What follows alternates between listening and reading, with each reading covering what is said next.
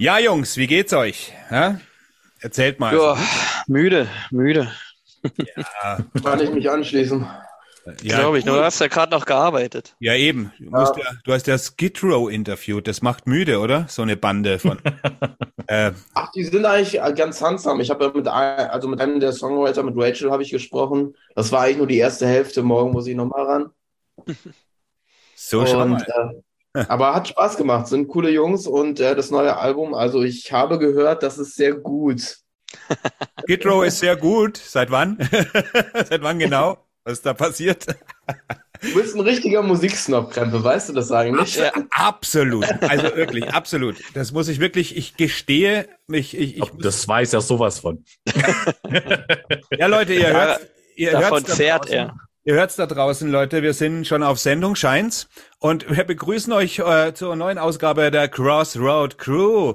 Und ja, Thema heute. Was ist unser Thema heute? Heute ist, es hört sich irgendwie ein bisschen barbarisch einfach an, aber es geht einfach darum, Bands, von denen wir mal Fans waren oder die uns mal begeistert haben und die wir im Laufe der Zeit aus welchen Gründen auch immer irgendwie verloren haben. Also es muss nicht unbedingt einen Grund geben, wie zum Beispiel bei Metallica, dass man sagt, in den 90ern ist dies und das passiert. Manchmal gibt es einfach keinen Grund und ist, uns ist dann irgendwann aufgefallen, Mist, die Band, die habe ich ja schon seit Jahren gar nicht mehr so auf dem Schirm. Ich krieg die zwar so mit, aber früher war ich ein großer Fan. Darüber wollen wir heute reden. Und natürlich die Crew, er kennt sie, das ist der Tobias Naumann, Tom Lubowski Servus. und Felix Katz.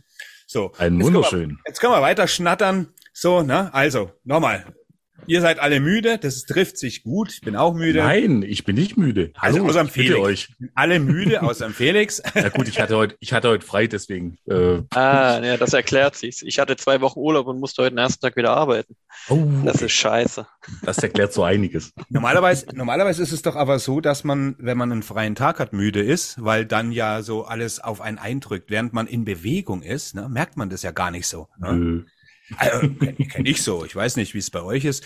Ist ja so dieses Phänomen, auch immer wenn man Urlaub hat, wird man krank. Ne? Also, ja, das stimmt. Ja. ja, ihr, ihr, seht, Crossroad Crew ist auch für die alltäglichen Weisheiten mittlerweile berühmt.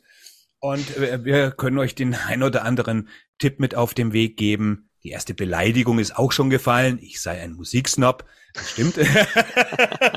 Jetzt können wir also loslegen. So. Seit wann, also, sind, seit, seit wann sind Tatsachen Beleidigungen? Ich bitte dich. Eigentlich immer. Wenn ich zu jemandem Arschloch sage, der ein Arschloch ist, dann ist das eine Beleidigung, ob er eins ist oder nicht, oder? Auch wenn es eine Tatsache ist. Bildet ja. sich das für mich ab. Nochmal, du wieder, hä? du bist da ganz äh, pragmatisch. Ah, so, Leute. Ich bin da sehr pragmatisch. Jetzt äh, tun wir mal die Fische mit Dynamitstangen füttern. Und wir haben fünf, äh, fünf Bands, ähm, hat jeder so zur Aufgabe gehabt, weil äh, mit drei wären wir da ja, kämen wir da ja nicht weit. Es ist wirklich für mich war es, während ich mir das erarbeitet habe, ich weiß nicht, wie es euch ging, war es so, dass ich gemerkt habe, dass das verdammt viele sind. Oh äh, ja. wirklich verdammt viele, wo ich jetzt, ich meine, gut, ich habe natürlich die 80er noch mitgenommen und da muss ich wirklich sagen, äh, das sind ganz, ganz viele dabei, äh, die, die, auch von denen, die heute noch existieren, die ich im Laufe der Zeit einfach völlig verloren habe. Und wir müssen uns ja nicht strikt halten. Wir haben mal fünf so gesagt, die wo hauptsächlich so sind, wo es uns wirklich aufgefallen ist, aber wir müssen das jetzt nicht so päpstlicher als der Papst nehmen, damit wir den Papst jetzt auch noch mal ins Spiel bringen. Und, ein Insider? Äh, ich, ja genau, ein Insiderwitz war das. Und ich würde einfach mal sagen, der Tobi fängt an. Äh, ich fange an, alles klar mit deiner ersten Band, wo du sagst, verflucht, die, da, die mochte ich mal, jetzt irgendwie habe ich sie verloren. Genau, verflucht passt auch ganz gut. Ähm, ich schicke voraus, ähm, das ist keine wertende Reihenfolge. Also ich lese jetzt einfach so vor und äh, benenne die so, wie sie mir quasi in den Kopf geschossen sind. Ähm, und es beginnt mit Demo Borgia. Und das habe ich, glaube ich, sogar schon mal erzählt, dass das im Grunde mein Einstieg in den Black Metal war. Riesenfan gewesen. Ähm, ja, keine Ahnung, hab die vergöttert, kannte alle Namen auswendig von den Jungs und hab mir als Teenie irgendwelche Lyric-Zitate auf meinen Rucksack geschrieben, halt richtig satanisch, wie man so war damals. Ähm, und das ist so eine Band, die ich heute ganz selten noch höre. Und irgendwie haben die mich ähm, ab der Death Cult Armageddon verloren. Also bis zur Puritanical Euphoric Misanthropia fand ich die noch sehr geil. 2001 war das. Ähm, und danach sind die irgendwie für mich so ein bisschen von der Bildfläche verschwunden. Mag daran liegen, dass sie für mich zu sehr ins sinfonisch-theaterhafte abgedriftet sind. Ähm, und besonders dieses Abracadabra oder Abra Hadrab, Hadrab, Hadrab. Irgendwie so, ne, so ein bisschen, ein bisschen anders geschrieben. Das war für mich der absolute Sargnagel irgendwie für die Band. Ab, ab dem Zeitpunkt konnte ich die mir überhaupt nicht mehr antun. Ich habe die mal in Leipzig gesehen äh, mit Korn zusammen. Das ist ein kleiner Vorausblick auf was, was später noch kommt. Und das, das war unsäglich schlimm für mich, weil ich irgendwie hatte die trotzdem noch in meinem Kopf gespeichert als quasi meine erste satanische Black Metal Band mit Corpse Paint und Blut und Evil. Und auf einmal war da nur noch irgendwelche Yeti-Kostüme und zu jedem Song eine neue Mütze. Und naja, da war es für mich dann irgendwie vorbei gewesen. Ich muss aber dazu sagen, ähm, dass ich mir die frühen Alben im Grunde immer noch anhören kann gerade das Stormblast, das erste, also nicht die, die 2.5er-Version, sondern das frühe, ähm, immer noch ein, ein gutes Album für seine Zeit. Aber alles, was die jetzt machen. Zweite? Bitte? Das ist das, das zweite, genau. Die For All Tit war das erste. Ja gut, das ist ja eine Mini eher, oder? Also so eine. Genau, genau. Die, das Stormblast war das erste Full-Length von dem. Genau. Ähm, das haben sie jetzt zwar auf 5 nochmal re, ne, nicht ja, aber, aber die, die, mag, die mag ich überhaupt nicht. Also das neu ist, äh, aufgenommen. Das, das, das, gefällt mir gar nicht, das Ding. Ja, genau. ich, mag, ich bin sowieso kein Fan von diesem, ist ja so ein kleiner Trend irgendwie mittlerweile, oder ich hoffe, dass es zu keinem Trend wird, dass man Sachen neu aufnehmen. Sachen ja. neu aufnehmen. Also finde ich ganz grässlich, um ehrlich zu sein. Oh, Destruction haben das ja, sein. Destruction haben das ja auch gemacht, also viele. Ja. Und ich finde das alles, äh, nee, äh, das ist nicht gut. Und Dimo Borgia interessant, ich hätte die fast nämlich auch auf meine Liste geschrieben, aber dann habe ich mir gedacht, na ja, das ist jetzt, äh, also andere Bands sind da jetzt für mich jetzt äh, meiner Generation irgendwie vielleicht ja. ein bisschen dringlicher. Aber tatsächlich ging es mir auch so. In den 90er Jahren habe ich Dimo Borgia gerne gehört, weil sie eben, ich meine, nicht der Black Metal Fan wird sagen, ja, was soll denn das? Das war von Anfang an kacke. Ja, ja, ja, Die waren aber, schon immer verschrien aber, so ein bisschen. Ja, aber mir mir geht's ja um die Musik und musikalisch waren die richtig äh, eine Zeit lang richtig furios und gut. Definitiv. Und, und dann, äh, genau ist es auch bei, mir bei mir mit der Death Cult Armageddon. Das fand ich ein unglaublich fantastisch geiles Werk, obwohl es da schon sehr symphonisch war. Mhm. Aber danach war bei mir, äh, das war wie so der Glockenschlag, höher, besser geht's nicht mehr, wir können nichts mehr machen, also machen wir was völlig anderes mhm. irgendwie. Ne? Ja, genau, völlig. Ja. Und das Schlimmste ist, ähm, im, im Rahmen der Vorbereitung habe ich halt natürlich trotzdem geguckt, was die gerade so machen. Und da habe ich festgestellt, dass sie das Puritanical Euphoric Misanthropia nochmal neu gemastert haben und irgendwie jetzt nochmal rausbringen. Und die haben zwei Songs davon draußen. Das klingt schrecklich. Also die haben irgendwie, weiß ich nicht, das Schlagzeug so brutal in den Vordergrund gemischt, dass du eigentlich von dem Rest nichts mehr hörst. Und da ich direkt wieder beschlossen, dass ich mich damit nicht mehr beschäftige. ja, ja, nee, also bei manchen Bands lohnt sich das irgendwie nicht, ne? Machen wir weiter ja. mit dem Tom. Ah ja, du, quatsch ruhig, quatsch ruhig. Ja, ähm, also ich habe mich auch lange nicht mehr mit denen beschäftigt. Die sind nochmal in meiner Hemisphäre aufgetaucht. Ich glaube, das ist das letzte Album gewesen, Aeonian. Ja. Das ist ja. das aktuelle, ne? Genau. Ähm, da fand ich, also ich hatte das gar nicht so schlecht in Erinnerung. Ich meine auch, dass der Opener eigentlich ganz gut war für, für mein Empfinden. Die mhm. Sache ist, ich habe sie dann nachher nochmal live gesehen. Das war irgendeine Tour mit Wolves in the Throne Room und Amorphis, glaube ich. Das kann und da sein, waren, ja. waren die der Headliner. Und ich mhm. habe ich fast gekotzt, weil da die Hälfte vom Band kam. Ach, na sehr schön. Und ja. wenn Chakra das Maul aufmacht, außer zum Singen, dann kommt auch eine Bullshit raus. Äh, mhm. äh, und also, ich sei ein Snob und ich sei also ein Musiksnob. Aha. also jedenfalls auf der Bühne kommt er nur Bullshit raus, wenn er nicht singt. Ja, ich glaube ich gern, glaube ich. Sind jetzt glaube ich auch nicht unbedingt alle die hellsten Sterne am, im Himmel. Ich, ich war auf jeden Fall mäßig beeindruckt, sage ich mal. Ja, ja. Kann ich nachvollziehen. Ich glaube, das ist auch so eine Band, hätte ich die nicht früh entdeckt und hätten die sozusagen nicht ähm, diesen prägenden Einfluss auf meinen Musikgeschmack gehabt, wäre ich auch, glaube den nie so verfallen, in Anführungszeichen. So, ich glaube, wenn man die jetzt erst kennenlernt, stelle ich mir schwer vor, da irgendwie Fan zu werden. ja. ja, Tom, your ja. turn. Muss noch mal was loswerden. Dieser Bitte. Hopfensaft hier, Berliner Pilsner, ist ein bisschen, ist ein bisschen russisch Roulette tatsächlich. Manchmal schmeckt das, als würde man einen nassen Hund ablecken. Oh, das ist eins der wenigen Biere, wo ich während dem Trinken schon die Kopfschmerzen bekomme. Ey. Also auf einem Bier, wo Berlin steht, ich weiß nicht, wo, wo kriegst du das her, das Zeug? Also ich meine, alter Schwede. Naja, sehr interessant. Er sitzt doch an der Quelle. Genau. Ja, ja. ja aber in Berlin gibt's Rauchbier oder echtes, meine ich. Ich kann dir, ich kann dir nur das Sternburg Hanfradler empfehlen. Das ist fantastisch. Ah, lecker. eher, eher. Zeugs, wo ich, wo ich noch nie gehört habe. Also, oder Felix, wir im Allgäu sind noch gut versorgt mit dem Zeug hier. Ja, Wir, ja. sind, wir sind relativ gut an der Quelle, würde ich mal behaupten. Ja. Jetzt kommt der Biersnobismus. Ja. Ach du gar nicht. Ich trinke zum Beispiel auch gerne ein, ein, ein, ein, ein Flens oder so weiter. Also es muss nicht bei mir, aber tatsächlich. Lenz eins der besten Pilz, muss ich auch Ja, eben. sagen. Weißt du, also, oder das Radeburger, wenn man äh, im Osten rüber. Also es, es, ich bin kein Bier-Dingens, aber gutes Bier. Äh, ich meine, gibt überall gute Bier. Ich habe sogar in Mexiko gute Biere gesoffen und, und so weiter. Aber, aber wir haben ja ziemliche Häufung. So daran liegt's wahrscheinlich auch. Und wenn man diese schweren äh, Biere mag, dann ist Bayern natürlich irgendwie, ja, dafür können sie schlecht Pilz. Ne? Also wenn du einen Pilz gern Ja, trinkst, ja. das ist halt der Punkt. Ja. ja, find hier mal ein gutes Pilz. Das ist ein Ding der fast Unmöglichkeit. Eben, also es kommt immer drauf So. an. Ne? Ja. Aber ein gutes Helles findest du an jedem Eck. Ja, ja, eine gute helle findest ich du an jeder Laterne. Ne? also jetzt, Tom, jetzt mal. Während ich auch über Bier rede, lass uns mal weitermachen, würde ich sagen. Doch lieber trinke ich's. Also, erste Band auf meinem Zettel. Ich habe es äh, genau wie Felix, äh, nee, Quatsch, Tobi auch nicht geordnet. Ähm, deswegen fange ich jetzt mal an, ganz zufällig mit äh, Sum 41. Uh, Äh, war eine Band tatsächlich, die in meinen Jugendjahren sehr prägend war. Ich habe es, glaube ich, schon mehrfach erzählt. Diese ganze Pop-Punk-Geschichte hm. war in äh, meinen jungen, verpickelten Teenagerjahren auf jeden Fall eine ganz große Nummer. Äh, Sum 41 ganz vorne dabei, aber auch Green Day, Simple Plan, Blink 182, so die ganze Riege. Und äh, Sum 41 habe ich jetzt mal rausgepickt, weil ich die, glaube ich, noch nicht so oft genannt habe. Äh, habe ich auch jetzt lange nicht gehört. Also ich habe sie vor sieben Jahren oder so mal live gesehen. Das war tatsächlich, glaube ich, auch mein letzter Berührungspunkt mit denen. Da hatten sie gerade ein Album raus, 13 Voices hieß das, glaube ich.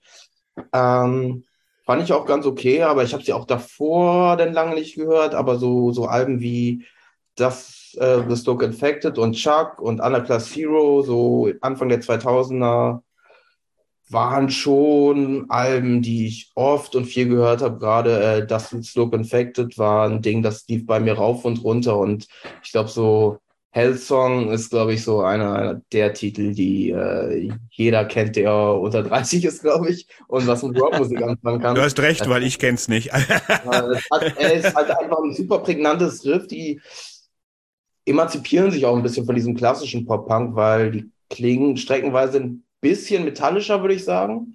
Also jetzt nicht wirklich Metal-Vibes, aber schon irgendwie härter als äh, die restlichen Pop-Punk-Bands. Und das war immer eine Band, die mir super getaugt hat, weil sie auch irgendwie ein bisschen easy listening ist. Sie ist radiotauglich in irgendeiner Hinsicht, aber trotzdem irgendwie noch hart. Und aber ich habe sie dann irgendwann aus dem Auge verloren, weil das liegt, glaube ich, daran, dass diese Pop-Punk-Schiene dann eben doch eher was ist, was, was einen in jungen Jahren eher triggert und man dann, dann doch irgendwie rauswächst. Also ich höre ja auch Green Day nicht mehr so viel, obwohl das schon eher eine Band ist, auf die ich äh, zurückgreifen würde. Also über den Weg gelaufen ist mir der Sänger, glaube ich, das letzte Mal als äh, Simple Plan das Album rausgebracht haben, das letzte. Äh, das war, glaube ich, dieses Jahr und da hatte er einen Gastbeitrag und dann habe ich mal wieder reingehört und dachte mir, ja, kannst du immer noch was mit anfangen und dann denkst du wieder, du bist 13, aber noch irgendwann. äh, also nee, als, äh, das letzte Simple Plan Album fand ich tatsächlich so überraschend gut, ähm, obwohl es mittlerweile überhaupt nicht mehr so meine Musik ist, aber ja, also vielleicht wage ich nach der Sendung dann doch mal einen Reinhörer. noch, noch ein Berliner und dann Äh, noch ein Berliner. und dann. Dann kann man sowas mal wieder hören, ja, so zwischenschieben. Also ich habe überhaupt keine Erfahrungen. Also ich kann da jetzt zum Beispiel, ich muss hier wirklich verstummen, weil äh, diese ganzen Pop, ich meine, klar kenne ich Green Day und solche Sachen. So am, am Rande habe ich das natürlich logischerweise mitgekriegt, aber ich habe mich natürlich äh, damit irgendwie gar nicht so irgendwie, außer das, was einem aufgezwungen wurde damals, so durch MTV und so, was man halt so mitgekriegt hat. Was ich aber gehört habe, und das hat jetzt nichts mit Pop-Punk zu tun, so in dieser äh, dieser Neupunk-Sache der 90er, das war zum Beispiel Bad Religion. Also die Mhm, mochte ich, ja. mochte ich, da mochte ich ein paar Sachen von denen, ganz gern. Aber ansonsten ist das nie mein, ist nie hängen geblieben bei mir, das Zeug. Na, die sind doch eigentlich in dieser ganzen, also ich kenne sie aus dieser ganzen Skate-Punk-Szene im Grunde, sind die sehr lange mitgeschwommen. Und ich habe immer das Gefühl, das hat sich ja sehr gewandelt. Also das hast jetzt weniger diesen metaligen Punk-Einfluss im Skaten, sondern wirklich mehr Hip-Hop und Indie-Rock zum Beispiel. Mhm. Irgendwie sind sie damit auch so ein bisschen von der Bildfläche oder zumindest so aus diesem harten Mainstream verschwunden, den in den 90ern ja schon hattest. So. Ende 90er war ja Skaten auch im Mainstream eigentlich ganz gut angekommen. Mhm. Da, ja, das stimmt, sogar, schon, sogar, sogar, präsenter. sogar der Stoner-Bereich hat, äh, hat äh, geskatet, ne? Also, ja, das, ja, ja. Felix Lein. Ja. Du bist schon dran. Ja, nicht verschlafen, du bist fit, habe ich gehört. Ja, ich, ich, bin fit, aber ich konnte bisher noch nicht so viel dazu äh, mitreden, weil Dimo Borge und Sam 41 jetzt nicht so die Schiene sind, wo ich jetzt frohfröhlich mitreden kann tatsächlich. Also Dimo Borge ähm, nicht, also aber Nee, äh, haben mich nie begeistert. Ich habe sie zweimal live gesehen, beides mal auf einem Festival und beides Mal äh, bin ich nach verhältnismäßig, verhältnismäßig kurzer Zeit wieder gegangen, weil es mich einfach nicht gepackt hat. Ähm, beim zweiten Mal bin ich zu äh, den beiden Zugaben gekommen. Die fand ich dann noch mal einen Tacken besser. Ich kann aber habe aber keine Ahnung, was das für Lieder waren tatsächlich. Äh, da fand ich es dann wieder einen Tacken besser, aber alles davor war so mh, mm, für mich nichts begeisterungswürdiges tatsächlich. Deswegen, und Sum 41 und alles, was mit Skatepunk zu tun hat, tue ich mich bis heute sehr schwer damit, habe ich mich schon damals extrem schwer getan. Deswegen, da kann ich gar nichts dazu sagen. das ist auch mal geklärt. okay, hau deine Richtig. Nummer raus. Ja, ich fange direkt mit einem, ja, ich würde mal sagen, mittlerweile sehr, sehr großen Namen an, nämlich Amon Amarth. Oh ja. Die für mich, mhm. ähm, es war damals tatsächlich in der Zivi-Zeit, wo ich äh, relativ viel im Power Metal unterwegs war und mich so langsam ein bisschen äh, orientiert habe Richtung, okay, was klingt denn schreiend auch ganz gut? Und dann kam ein Zivi-Kollege zu mir und drückte mir die äh, With Odin on Our Side in die Hand. Und ich habe erstmal blind reingeklickt und das erste Lied, was ich gehört habe, war Asator. Und ich habe gedacht, scheiße, was ist denn das für ein brutal geiler... Ah. Allein der Gesang von Johann Heck ist auch bis heute äh, mega, was der für eine Stimme hat, dieser Mann. Ähm, auch die Alben davor, Versus the World, Destroyer und wie sie alle heißen. Coole Sachen, richtig coole Sachen. Ähm, mein Highlight ist wirklich With Odin on Our Side, Twilight of the Thunder God, was eben genau auch in der Zeit war, was da frisch rausgekommen ist. Surto Rising hat schon so ein bisschen abgenommen und danach, ja, wurde es immer irgendwie gleich, irgendwie, man kann einfach, ja, das typische Wort generisch, langweilig geworden. Und äh, ich habe zum Beispiel auch das Berserker-Album fast nicht mitbekommen, dass es rausgekommen ist äh, vor vier Jahren oder so. Jetzt haben sie ja dieses Jahr auch The Heathen Army ganz, ganz frisch draußen. Ich habe kurz reingehört, aber das war's dann auch schon. Die haben mich auf ihrem Weg insgesamt wirklich stark verloren. Ich fand die geil mal auch als Headliner und auf Tour zu sehen. Richtig schön, richtig geil. Was ich heute unheimlich geil finden würde, muss ich dazu sagen, ist Amon Amarth mal mit einem Oldschool-Set, wenn man das so mm. nennen kann, ja. würde ich unheimlich begrüßen, würde ich unheimlich geil finden. Aber sie haben sich äh, in eine Richtung orientiert, wo sie mich tatsächlich mittlerweile sehr stark verloren haben. Hm, ist äh, ähnlich wie bei Demo Borgia. Ich habe auch darüber kurz Irgendwie mal schon, nachgedacht. Ja, ja, ich hatte die früher auch in der Phase, wo du geschildert hast, fand ich dir gut. Ich meine, die Suto Reisen, da war ich schon raus eigentlich, muss ich ganz ehrlich sagen. Aber die Odin on our side, das ist wirklich ein, und alles, was davor kam. Also die Anfänge von Amon Amarth waren stark. Irgendwann habe ich gemerkt, dass sich die Gitarren eigentlich gar nicht anhören mehr wie Gitarren, sondern wie Synthi-Gitarren immer verstärkter. Und wie du sagst, generisch und keine Ahnung, was da passiert ist. Ich, äh, es gibt ja Bands, er ist ja ähnlich wie, also gute Bands, die wirklich über eine lange Strecke, Overkill sind zum Beispiel also im Thrash-Faktor so, die hauen eine Platte raus, immer noch, du, wenn du ein Thrash-Fan bist, magst du die. Also das liegt nicht daran, dass es Bands zu lange gibt, alleine irgendwie, weißt du so, aber manchmal ist einfach die Luft raus irgendwie, ne? Keine Ahnung. Und das ist wirklich, ja. Also ich, ich hatte auch überlegt, ob ich sie aufzählen würde, aber dafür habe ich sie, glaube ich, nicht genug verloren. Mhm. Ich, Ging also, mir auch so, ja. Das, das aktuelle hat mich wieder abgeholt. Die beiden Alben davor, okay. also hier Berserker, hat mir nicht so getaugt und dieses davor, Jungs Dingsbums, Jungs Viking. Ja, genau. äh, das war, ist ja total aus dem Rahmen gefallen, weil es war ein Konzeptalbum. Also Race Your Horns fand ich auch geil und das kannst du auch gut mitgrölen. Aber der Rest war, äh, ja, weiß ich nicht, konnte ich nicht so viel mit anfangen. Da mochte ich die früheren Sachen schon lieber. Und, aber das letzte jetzt, da sind echt schon ein paar geile Dinger drauf. Also da glaube ich, bin ich auf jeden Fall auf der Tour dabei, kann ich sagen. Muss man vielleicht ja. mal wieder reinhören. Also ich bin damals mit der Versus the World eingestiegen mhm. und fand zum Beispiel, also mein Lieblingsalbum ist fast die Fate of Norms, weil die irgendwie auch so eine gewisse Melancholie irgendwie in sich hat. Ja, die ist auch trotzdem, sehr stark. Stimmt, ja, trotzdem drückt wie Sau. So. Aber ich bin tatsächlich auch nach der Twilight of the Thunder God irgendwie da ausgestiegen und ja, was ihr vorhin meinte, ich habe das Gefühl, die haben so eine Safe Zone gefunden. Also ich habe das ganz Neue jetzt nicht gehört, aber sonst immer wieder mal so ein Song und das war so, ja, die machen jetzt halt nichts Verrücktes, nichts, womit sie irgendwo anecken können und für die meisten haut es noch hin, aber wirklich sonderlich spannend war es dann nicht mehr. Ja. Okay, ich, meine erste Nennung ist, ist ein bisschen, ja, ein ähm, äh, bisschen nicht so fair, sage ich jetzt mal, weil eigentlich die, die Band, die Hauptband, die gibt's gar nicht mehr, aber irgendwie äh, ist es trotzdem zentriert um eine einzige Figur und deswegen nenne ich das, das ist jetzt Celtic Frost aka Triptychon. Und äh, natürlich Tom G. Warrior ist die zentrale Figur, deswegen nenne ich das jetzt auch, mhm. obwohl man sagen kann, klar, Tom G. war jetzt nicht alleine für Celtic Frost verantwortlich, aber Celtic Frost war, ich nenne sie eben deswegen, weil das wirklich ein großer Verlust ist, weil in den 80er Jahren war das eine meiner absoluten Top-Bands und äh, und auch die Monotheist, die dann ja, ja, ja, viele Jahre später nochmal nachgelegt wurden, war großartig, so dieses Brückenalbum. Starkes Album. Ja, verdammt starkes Album. Und äh, da war habe ich schon die Hoffnung gehabt, dass es vielleicht irgendwie weitergeht. Und ich meine, jetzt kann man sagen, gut, Triptychon ist nicht weit davon entfernt von Celtic Frost mhm. und es mag auch stimmen. Äh, aber irgendwie hat mich Triptychon nie so äh, in irgendeiner Weise, obwohl es ähnlich ist. Und im Endeffekt könnte man sagen, vielleicht hätte sich Celtic Frost auch vom Namen her dann in die Musikrichtung äh, reinentwickelt. Das kann alles sein.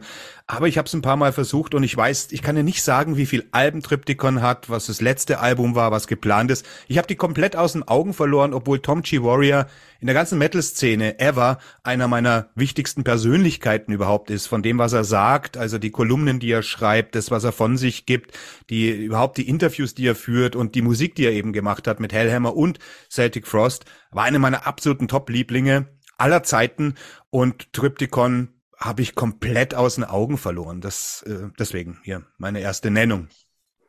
Da kann ich eine jugendliche Peinlichkeit erzählen, die mich äh, ereilt hat in meinem damaligen und wahrscheinlich heute noch bestehenden Unwissen. Ich habe mich immer tierisch über den Sepultura-Song gefreut, Procreation of the Wicked. War ganz, ganz begeistert, dass so eine alte Band wie Celtic Frost Sepultura covert. Ja, geil. Also irg irgendwann mal ein Kumpel von mir meinte, äh, naja, dreh, dreh es mal um, dann wird ein Schuh draus. Ich so, ah, okay. Der ist, der ist gut. Das ergibt ja. Sinn. Der ist richtig. Aber mittlerweile, äh, mittlerweile muss ich sagen, dass mir die Celtic Frost Version besser gefällt, weil sie natürlich ein bisschen dreckig, dreckiger, schleichender ist. Ja. Aber ähm, ja, das war damals, dachte ich so, was, Celtic Frost covern Sepultura, na, das ist ja verrückt. Also das, das an, dieser, dieser Celtic Frost Sound, der kommt auch nie mehr wieder, weil das war wirklich, egal wie du es nennen willst, ne, die Leute in den 80er Jahren, die hatten auch nicht gewusst, also Black Metal so als definitiven Begriff gab's nicht, Death ja. Metal irgendwie auch nicht, äh, Thrash Metal war es auch nicht, dann hat man es halt Art Metal oder Art irgendwas genannt, irgendwas mit Art, irgendwie Avantgarde Metal hat man dann irgendwann dazu gesagt und auch heute ist es noch schwer, weil diese diese Aneinanderkettung von, von okkultem Black Metal Themen mit diesen besonderen Doom, die, die Gitarrenarbeit von Celtic Frost, die ist so, also vom Tom G, die ist so merkwürdig wie keiner irgendwie, wie, wie sie niemand gesch ähnlich wie von Bathory, der hat ja auch so, äh, Corson hat ja auch so einen merkwürdigen Gitarrensound irgendwie fabriziert, oh, den ja. man vielleicht nur spielen kann, wenn man nie eine Gitarrenschule irgendwie absolviert hat. Und so war es ja beim Tom G irgendwie auch so, ne? Die Autodidakten, die sowas, ähnlich wie die alten Blueser, wenn es gar nichts damit zu tun hat, die ja eigentlich irgendwie so teilweise mit einem Finger nur gegriffen haben, also wo jeder seinen individuellen Stil hatte und nicht so eine, hier greift man so und so greift man hier. Und ich glaube, das war das, was Celtic Frost so ausgemacht hat. Und bis heute äh, gab's, gibt's nichts, was sich so ähnlich anhört. Triptychon vielleicht noch am ehesten, okay. aber wie gesagt, ich, ich bin da raus, was das betrifft. Aus irgendeinem Grund, und ich kann es noch nicht mal wirklich benennen, aber es packt mich einfach nicht. Ne? Also es sind zwei total verschiedene Welten für mich, komischerweise. Ich kann mich da auch tatsächlich komplett anschließen, was äh, Hellhammer war und was dann mit in Celtic Frost gebündet hat. Äh, wobei ich äh, Hellhammer noch einen Tacken geiler finde, weil es so roh und rau ist und so einen Ursprung geiles Vibe hat, äh, den ich sehr feiere, vor allem jetzt heutzutage. Äh, ja. was Triptychon macht, das packt mich praktisch nicht. Da, da bin ich raus, genauso ja. wie du.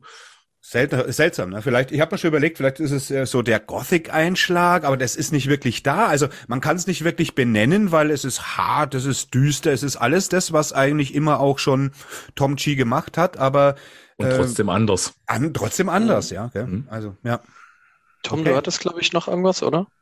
Äh, ja, ich wollte vorhin sagen, dass du ja auch was richtig Peinliches hättest erzählen können, zum Beispiel, dass du die Code Lake gut findest.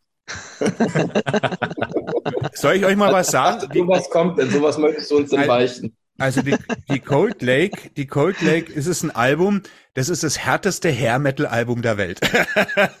das ist Black Hair Metal, wenn du so willst. Also einzigartig auch eine Musikrichtung. Wenn du die Cold Lake hast, hast du eine komplette Musikrichtung im Regal stehen.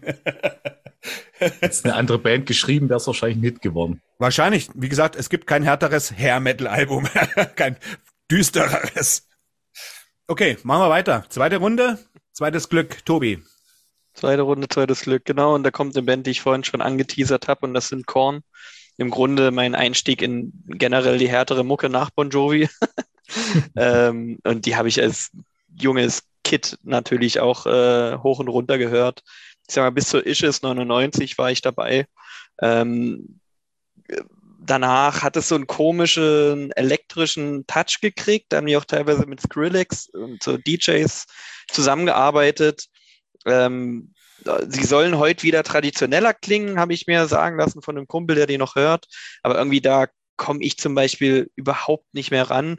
Und das ist äh, entgegen zu dem, wie es bei Demo ist, da komme ich auch heute an die ersten Alben nicht mehr ran. Irgendwie, das hat sich für mich so ein bisschen überholt. Warum auch immer. Also klar hat es dieses nostalgische Gefühl und man erinnert sich dran, ja klar, hast du damals abgefeiert und gehört, aber kann ich mir, kann ich mir noch ganz schwer nur noch antun irgendwie. Also da, da bin ich komplett raus und die habe ich auch wirklich so richtig aus dem Fokus verloren. Ich habe keine Ahnung, wie viele Alben die mittlerweile haben. Ich glaube, Ishes war das fünfte, wenn ich mich recht entsinne. Ich glaube, da sind aber locker nochmal fünf nachgekommen. Und ja, das ist so eine Band. Haben mich total geprägt. Tausend T-Shirts gehabt äh, als junger Bub von denen, aber mittlerweile komplett von der Bildfläche verschwunden. Hat nur in der Zeit funktioniert, in der es eben funktioniert hat, ne? Gerade in den 90ern so war das ein gutes. Die füllen ja noch Hallen, so ist es nicht. Also Ja, aber das ist natürlich, es sind viele dabei geblieben. Ich meine, es gibt sowieso, ist manchmal erstaunlich, welche Bands Hallen füllen. Also es ist ja nicht so, dass, dass die Bands, die mal mal groß waren, keinen Markt mehr hätten. Aber ich glaube, Korn hat funktioniert eben in der Phase, in der speziellen, ich meine, so diese, diese, dieses Angstfeeling, dieses Teenage-Angst-Ding Mhm, ja, haben die natürlich ja, ja. am besten verkörpert gehabt. Und das, da sind wir ja mittlerweile irgendwie ein bisschen drüber, so dass man äh, ja seinen Stil irgendwie vielleicht ändern muss und weitergehen muss. Aber na, du kommst aus dem, entweder bleibst du in dem Korsett, dann wirft man dir vor, dass du immer das Gleiche machst, oder du brichst aus und dann kann es halt schief gehen. Ne? das stimmt, das stimmt. Ja. Tom, Die nächste Band auf meinem Zettel ist äh, Audioslave. Uh. Lange nicht gehört. gibt's die Äh, noch? Die, die gibt's ja gar nicht mehr, oder? Nee, die gibt's logischerweise nicht mehr, weil Chris Cornell gibt's ja auch nicht mehr. Ja, Ja. dann, Äh, dann haben wir hier, ne, schon, äh, gilt es dann noch? Gilt es dann noch? Du hast Ja. Celtic Frost genannt. Ja, aber Triptychon gibt's ja noch, weißt? Deswegen habe ich, ich ja, meine, die, die, da gibt's ja noch andere Musiker in der Band. Rage Against the Machine macht ja den anderen Teil aus. Die ja, du hast ja recht. Also, kann ich auch so tricksen. also gut. Ja, ich wollte nur ein Argument hören, dass die Hörer nachvollziehen können, was wir hier für ein Zeug machen. Also, äh, jetzt ist es natürlich äh, schon raus. Also setzt sich zusammen aus Chris Cornell von Soundgarden als Sänger und den Instrumentalisten von Rage Against the Machine. War irgendwie ein Situationsprojekt, weil der Sänger von Rage Against the Machine ausgestiegen ist und dann hat sich das so ergeben. Äh, Anfang der 2000er war auch irgendwie so eine Gegenbewegung zu diesem ganzen New Metal Kram. Also deswegen ist es vielleicht auch ein ganz guter Anschluss an das, was Tobi gesagt hat, weil Ja. das ist ja wirklich schon wieder ehrlicher, harter Rock gewesen. Also nicht so metallisch, aber schon mit ordentlich Kraft dahinter. Äh, drei Alben haben die rausgebracht. Ähm, Audio, also das selbstbetitelte Audio Slave, Out of Exile und Revelations. Wobei ich glaube, das erste war auch das mit dem, äh, dem größten Nachhall. Also so äh, Show Me How to Live ist ja immer noch ein Song, den, den viele kennen und gerade äh, dadurch, dass das Album von Rick Rubin produziert worden ist, also da treffen ja nur Legenden aufeinander auf diesem Album. Äh, und der Mann kann ja wirklich alles. Äh, das ist eine totale Nummer, das Selbstbetitelte. Das habe ich früher wirklich oft gehört. Auch die anderen beiden, die weniger, aber vor allem das erste, war äh, super wichtig in meiner Rocksozialisation. Aber habe ich irgendwann auch aus dem Auge verloren, weil, weil irgendwie ist einfach so passiert. Ich kann, könnte nicht mal einen Grund nennen, warum. Aber höre ich aktuell nicht so viel, sollte ich vielleicht mal wieder ändern. Ja, also die erste, die erste fand ich total erstaunlich damals zu der Zeit. Ich habe ja da mitgekriegt, wie sie rauskam. Und das war schon erstaunlich, weil du hast natürlich im Hintergrund hast du trotzdem so ein Grunge-Rauschen noch gehabt, aber auf eine, aber eben schon auch immer noch auf diese klassische, so wie Soundgarden ja auch, ne, die, die man ja auch irgendwie in den Grunge reinpresst, aber die haben eben diesen 70er Jahre Vibe, der schon mehr, mehr, mehr, ja, ja, keine Ahnung, weiß, wisst ihr ja selber, wie es, wie es, wie ich es jetzt nennen soll. Aber das war bei Audioslave eben auch, so irgendwie, da, man hat irgendwie immer das Gefühl gehabt, da ist trotzdem was Modernes, aber irgendwie hat man es nicht richtig gehört, weil man konnte nicht klagen, dass da irgendwie jetzt was New Metaliges wäre oder was Grunchiges. Das ist ziemlich interessant gewesen damals, ja. Ich vermausche Soundgarden und Audioslave in meinem Kopf auch immer, muss ich ehrlich sagen. Ja, ja. Ich will, Schön, ich auch. Ja, gut, okay. Weil ich wollte nämlich auch gerade sagen, ja, geil, Black Hole Sun und danach, nee, warte, das yeah, war die andere ja, Band ja, mit genau. Chris Cornell. I Am the Highway ist Audioslave. ja. Okay, Felix. Ja, ich komme mal zu äh, hier Ver Verkleidungskünstlern, Maskenmännern. Und nein, es ist nicht Slipknot. Äh, es geht um Lordi. Ah. Lordi habe ich äh, auch, bevor sie über den Eurovision Song Contest damals unheimlich erfolgreich wurden, mit äh, damals auch dem Album Apocalypse und Hard Rock Hallelujah und wie das ganze Gedöns hieß. äh, mit, äh, ja, mit The Monsterican Dream, das war das Album davor, was ich sehr, sehr geil fand, wo Blood Red Sandman und so weiter drauf war. Richtig tolles Album, also zumindest für mich damals und auch äh, jetzt so bisschen retrospektiv gesprochen, weil äh, in Vorbereitung auf diese äh, Folge habe ich natürlich die ganzen alten Sachen dann ja auch nochmal ein bisschen ja. angehört, beziehungsweise habe mal geschaut, okay, wie, was, wo und äh, habe dann mal geschaut, fuck, was haben die eigentlich nach Apocalypse gemacht? Ach stimmt, da kam Get Heavy. Oh, das habe ich ja sogar im Regal, habe ich dann festgestellt. Und danach keine Ahnung. Äh, bis auf dieses äh, Riesengebilde, was sie letzten Herbst rausgebracht haben. Was ich aber auch nur wusste, weil ich äh, ja jetzt eben mit dem Sifi zusammen relativ lange das Thema Metal News behandelt habe. Und das war diese Kilogy, äh, Kilogy mhm. oder wie sie hieß. Ähm, aber da habe ich auch kurz mal reingehört und gedacht, nee, meins einfach nicht. Äh, Lordi hat mich irgendwo unterwegs komplett verloren. Die hatten äh, für mich ihre Halbzeit, ähm, auch eben, wie gesagt, vor dem Eurovision Song Contest. Danach, wo sie dann deutlich mehr getourt haben und ich sie dann auch drei, vier Mal gesehen habe, mega geil, die Shows auch richtig, richtig gut. Aber danach, ja, ziemlich in der Versenkung dann wieder verschwunden. Hm, ist ja ähnlich wie Gwar.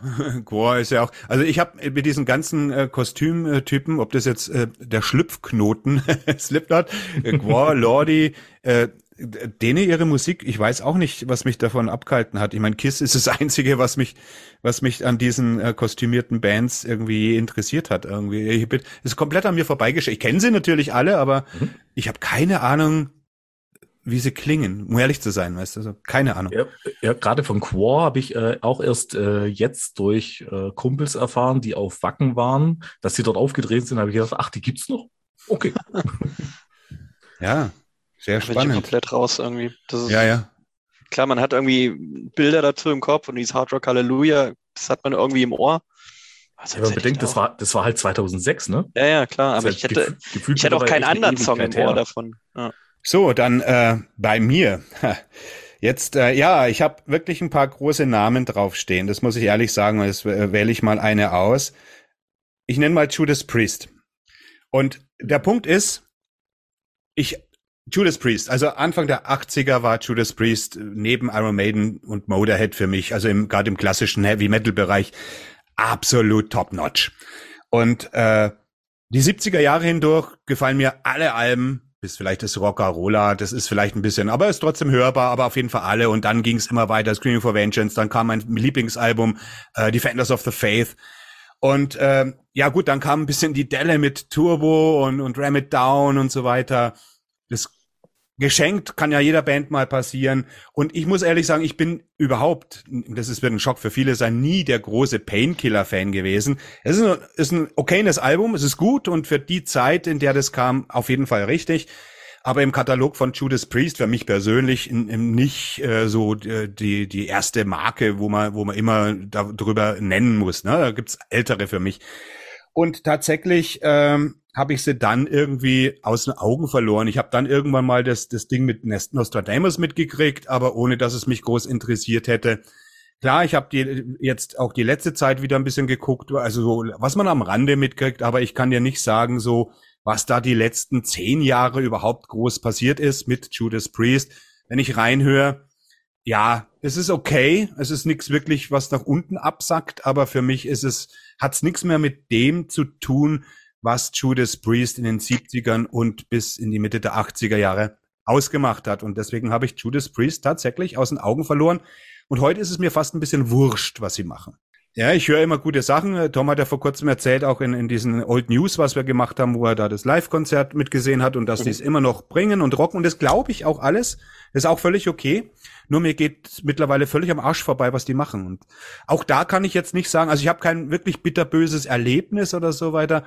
Aber die Band hat mich, die, das hat sich so ausgeschlichen, ja, von einer großen Band für mich, von einer richtig großen Band wie Maiden und Motorhead. Aber von all den drei genannten war Judas Priest diejenigen, die sich so sang und klanglos irgendwie verabschiedet haben aus meinem Pantheon. So. Ne? Das wundert für dich bei dir. Aber für dich dann auch schon. Ich hätte, äh, ich, hätte, ich hätte gedacht, dass du äh, mit der Firepower total wieder. Die Firepower, dabei. ja, das stimmt. Die Firepower, äh, das muss ich auch sagen, muss ich ehrlich gestehen. Die Firepower hat mir auch sehr, sehr gut gefallen. Aber immer nur unter der Vor, also, aber ich habe da nie Judas Priest drin gesehen. Also natürlich ist ein gutes Heavy Metal Album für für die moderne Klangkulisse, sage ich jetzt mal, für die, wie man wie heute Heavy Metal klingt. Aber irgendwie, äh, und man kann es ja auch akzeptieren, dass man, da, ich meine, Iron Maiden wird auch kein, kein Peace of Mind und kein, kein Power Slave mehr aufnehmen. Ja. Trotzdem hat mir die Senjutsu ganz gut gefallen, im Gegensatz wieder zu anderen. Aber das ist eine andere Geschichte. Mit, äh, mit Judas, äh, mit Iron Maiden kam ich immer zurecht. Auch die Geschichte habe ich irgendwie geschluckt und alles. Aber Judas Priest hat sich irgendwie ausgeschlichen und auch die Firepower habe ich völlig akzeptiert und finde es auch ein gutes Album. Aber im Großen und Ganzen war mir das ganze Judas Priest Ding da schon ziemlich egal jetzt. Das, das heißt nicht, dass mir eben verschiedene Sachen nicht gefallen können, aber ich habe na, wenn man es nicht direkt aufs Auge gedrückt bekäme, oder damals Firepower auch vom Death Forever und so weiter, dann hätte ich es wahrscheinlich gar nicht mal mitgekriegt, um ehrlich zu sein. Das muss ich ehrlich gestehen. Also ich guck da nicht nach, sage ich jetzt mal, oder denke, hey, nächstes Jahr ist es soweit, da kommt das Album von XYZ raus. Ne? Das ist bei Judas Priest so nicht mehr. Deswegen, also das Gefälle von dem, wie es mal war für mich, äh, eine der größten Bands ever. Und wie es jetzt ist, dass es okay ist, aber nicht mehr so, dass, dass mir ist es wurscht, ob sie noch ein Album machen oder nicht, weißt? Und ob das dann gut ist oder nicht, ist mir auch wurscht, so ungefähr. Nur, dass man das richtig versteht. Ich habe jetzt auch vorhin eben genau rausgehört, dass es eben nicht der so ein Knackpunkt war, dass äh, Rob Halford dann nicht mehr der Sänger war, sondern dass es vorher bei dir da schon angefangen hat. Ja, genau, das hat eigentlich schon angefangen so, also gut, äh, äh, eigentlich nach der Painkiller im Endeffekt. Ne? Die haben ja dann, die haben ja auch nie eine riesige Pause gemacht, so dass man sagt, na gut, die letzten zehn Jahre war da nichts mehr.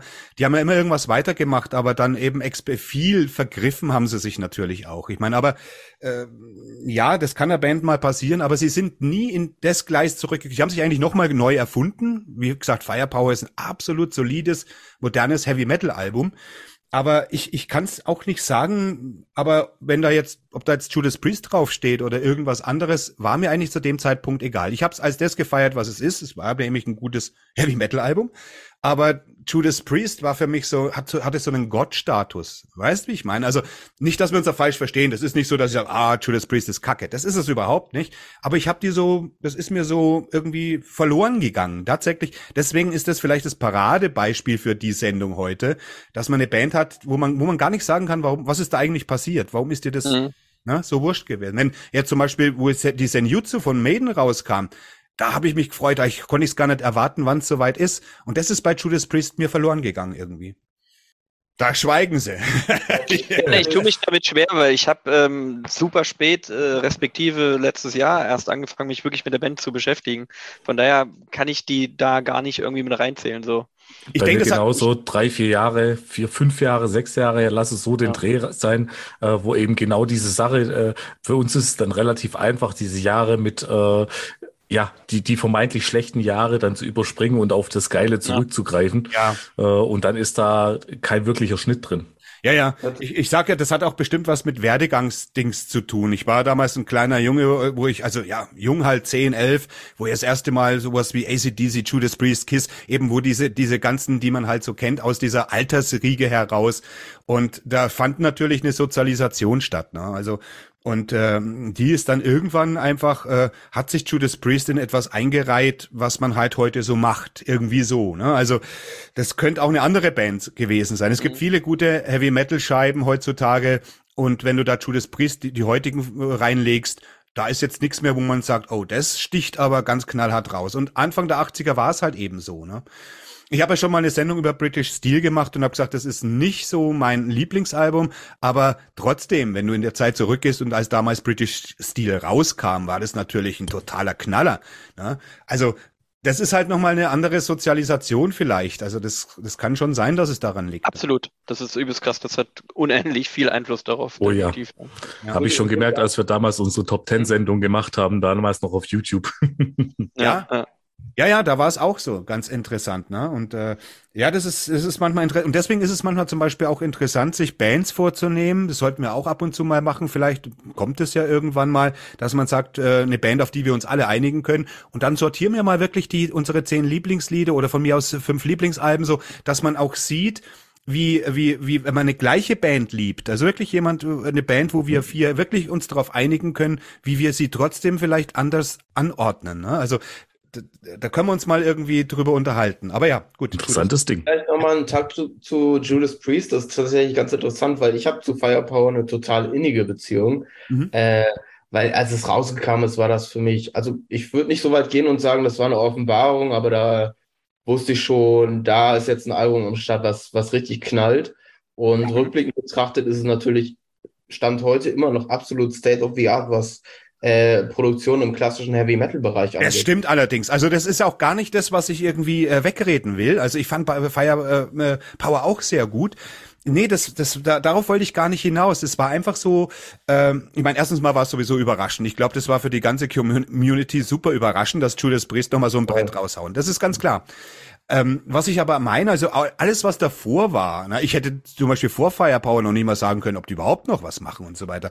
Also, dass man nicht mehr so am Puls ist, wie ich es zum Beispiel Anfang, in den 80ern war ich am Puls. Du wusstest, wo sie live auftreten, äh, dass sie im Studio sind. Ne? Du verfolgst, das meine ich jetzt, du verfolgst eine Band und freust dich dann, oh, da ist wieder was am Brodeln. Und das ist dann die letzten Jahrzehnte tatsächlich wirklich weniger gewesen. Ohne dass ich die Band scheiße finde heute oder sage, ach, die können es nicht mehr oder so weiter, wie Metallica zum Beispiel da ist mir vollkommen wurscht, was die machen. Aber das hat Gründe. Da ist er. Ja, genau. Aber das hat andere Gründe einfach. Äh, Judas Priest ist nicht scheiße. Judas Priest ist eine der größten Bands.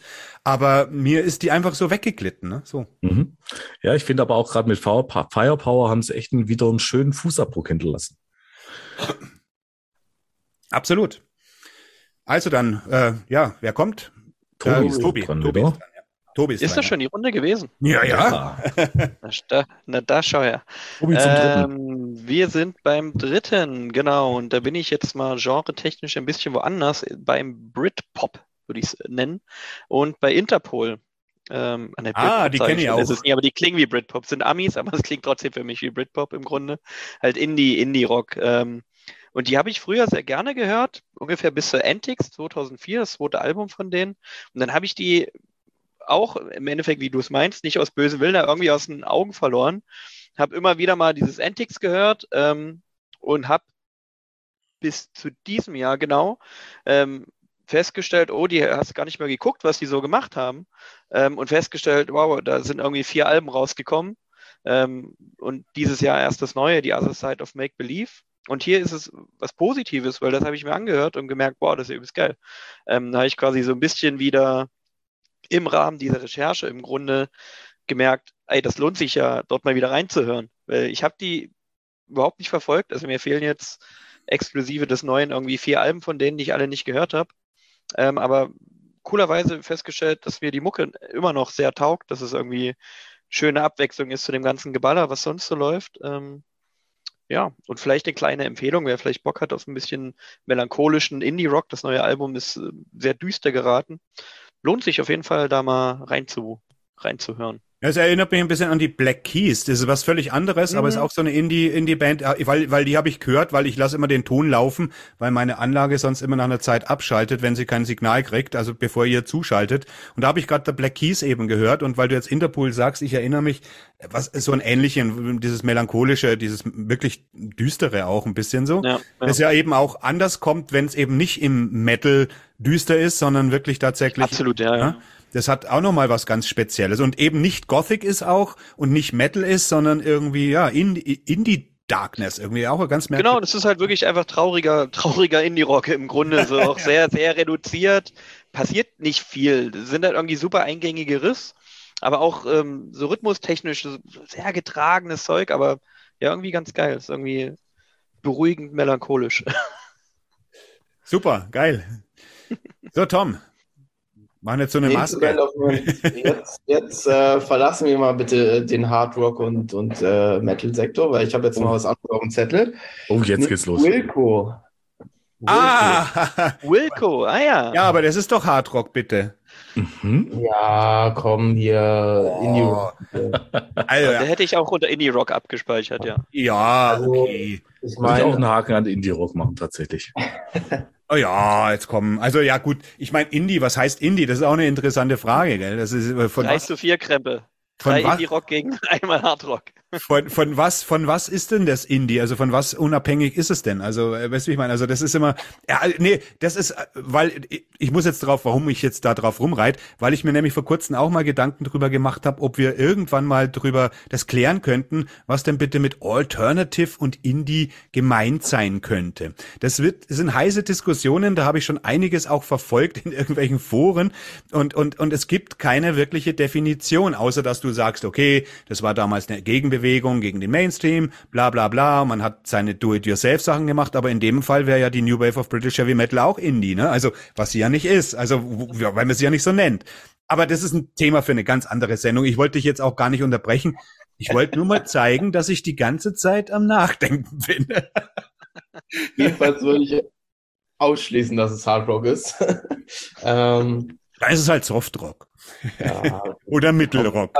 War das, also es war, äh, als ich also junger Erwachsener war, war das, war das eine sehr wichtige Band für mich, weil da kam ich aus Lübeck ins große Berlin und äh, natürlich hat man als junger Student auch viel gekifft und viel gesoffen und war sowieso Was? ein prätentiöser Typ. Das und, mein Ohr.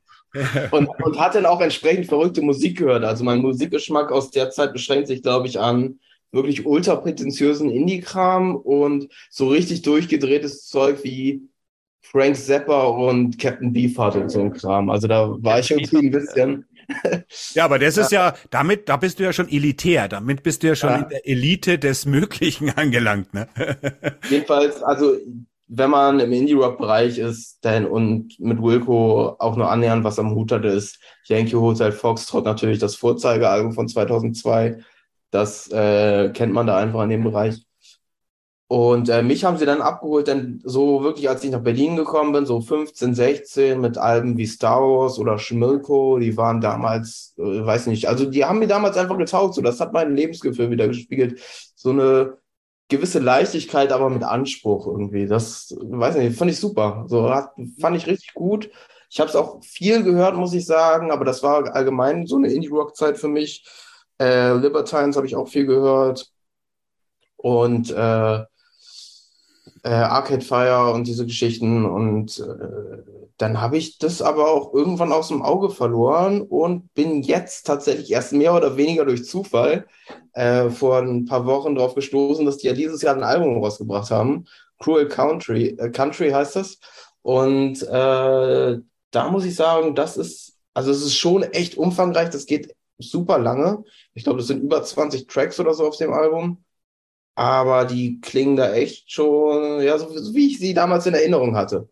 Äh, also das fand ich dann wieder richtig gut und ich muss es, glaube ich, auch noch ein paar Mal hören, weil das ist wirklich Musik, die erschließt sich dir nicht, wenn du das einmal nebenbei laufen lässt. Also Ja, da ja. muss man sich echt schon mit auseinandersetzen und äh, Bock drauf haben. Und ja, also ich werde es auf jeden Fall mal wieder auflegen. Ich bin jetzt wieder auf den Geschmack gekommen. Äh, Du, Tom, Das wenn du. halt, Ja, bitte? Nee, Tobi, red du erst.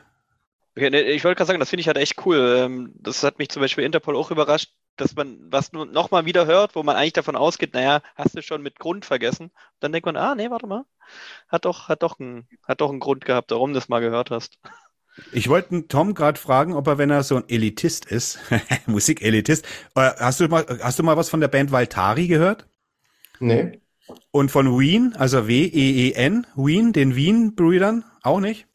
Weil äh, da, wo du vorhin gesagt hast, du hast so, so prätentiöses Zeug gehört im Indie-Bereich und so weiter. Ich habe damals so eine Band, Valtari, ich weiß, es sind Finnen, ja.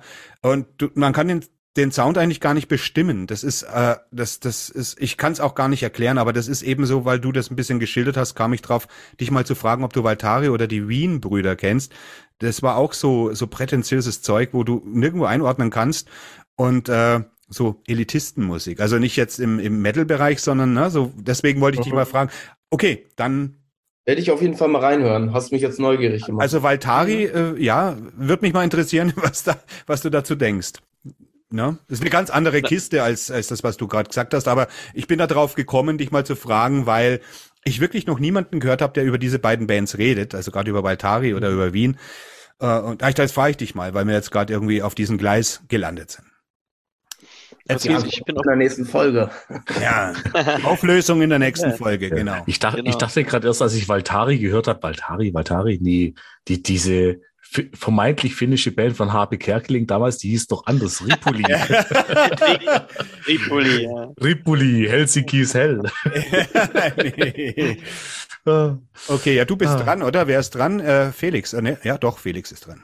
Ne? Ach Gott, ich bin ja schon wieder dran. Ja, Mann, dann, ja, ja, dann, hallo. Ja, pff, ja, dann, dann, dann nehme ich doch als nächstes äh, Saltatio Mortis, bitte.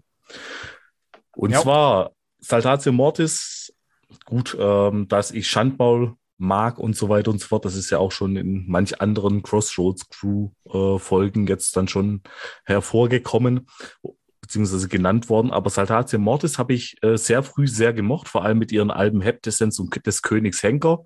Das war so Anfang 2000er. Habe ich unheimlich gefeiert. Ähm, war richtig cool. Hat mir Spaß gemacht. Vor allem, äh, ich habe Saltatio Mortis damals in unserem Jugendhaus äh, vor 30, 40 Leuten haben die gespielt und haben genau diese beiden Alben, Heptescence, Königs Henker, ach, wie hieß das andere noch? Ach, egal. äh, haben die die Sachen gespielt, eben weil sie aktuell waren. Und das hat so Spaß gemacht, das war so gut. Ähm, Alea war da auch noch gefühlt wirklich der Bescheidene. und, und ihm da jetzt auf den Schlips treten zu wollen, um Gottes Willen. Ähm, das letzte Album, was ich von ihnen so auf dem Schirm habe, ist äh, Sturm aufs Paradies, weil da, wenn ich mich gerade nicht täusche, eben äh, Eulenspiegel drauf ist, was ich noch ein tolles Lied finde. Was eben He auch heißt, es richtig nicht schön Sturm, heißt es nicht Sturm der Liebe? Nein. Das kommt auf ARD und will niemand gucken. Er weiß es. wo es kommt. Ich Aber wusste Treppe ist ja langsam in dem Alter dafür. Äh, nee, ich, nee, weißt du, wo ich das, weißt, wo ich das her hab? Vom, vom, vom Gere, vom Gere von Tankard. Der hat doch Oh. da mal einen Gastauftritt gehabt. Echt? Bei Ja, ja. Oha. nee, und seitdem haben sie, und seit Sturm aufs Paradies haben sie mich komplett verloren. Ich kann auch nicht sagen, wie viele Alben seitdem gekommen sind und wie viele eben nicht. Ich weiß nur, dass eben äh, immer wieder Lieder rausgekommen sind und ich die auch mal reingehört habe und nur gedacht habe, was machen die denn da jetzt? Irgendwann habe ich gedacht, okay, das ist halt Saltatio Mortis, klingt aber wie tote Hosen für mich gerade. Oh, da haben sie mich komplett auf den gesamten Weg verloren. Äh, was ich ihnen mittlerweile sehr gut heiße, ist, dass sie gerade auf Mittelaltermärkten haben sie äh, ein Mittelalter-Set, wo sie diese eher modernen Sachen, sagen wir es mal, um es mal nett auszudrücken, ähm, gar nicht spielen. Aber alles andere, wenn die jetzt irgendwo, und die sind ja mittlerweile im Co-Headliner, Headliner-Status, je nachdem, wie groß das Festival ist, da haben sie mich komplett verloren. Da gehe ich gar nicht mehr hin, weil es interessiert mich nicht. Da wird nichts gespielt von dem, was ich theoretisch hören möchte oder äh, was ich mal richtig gut fand.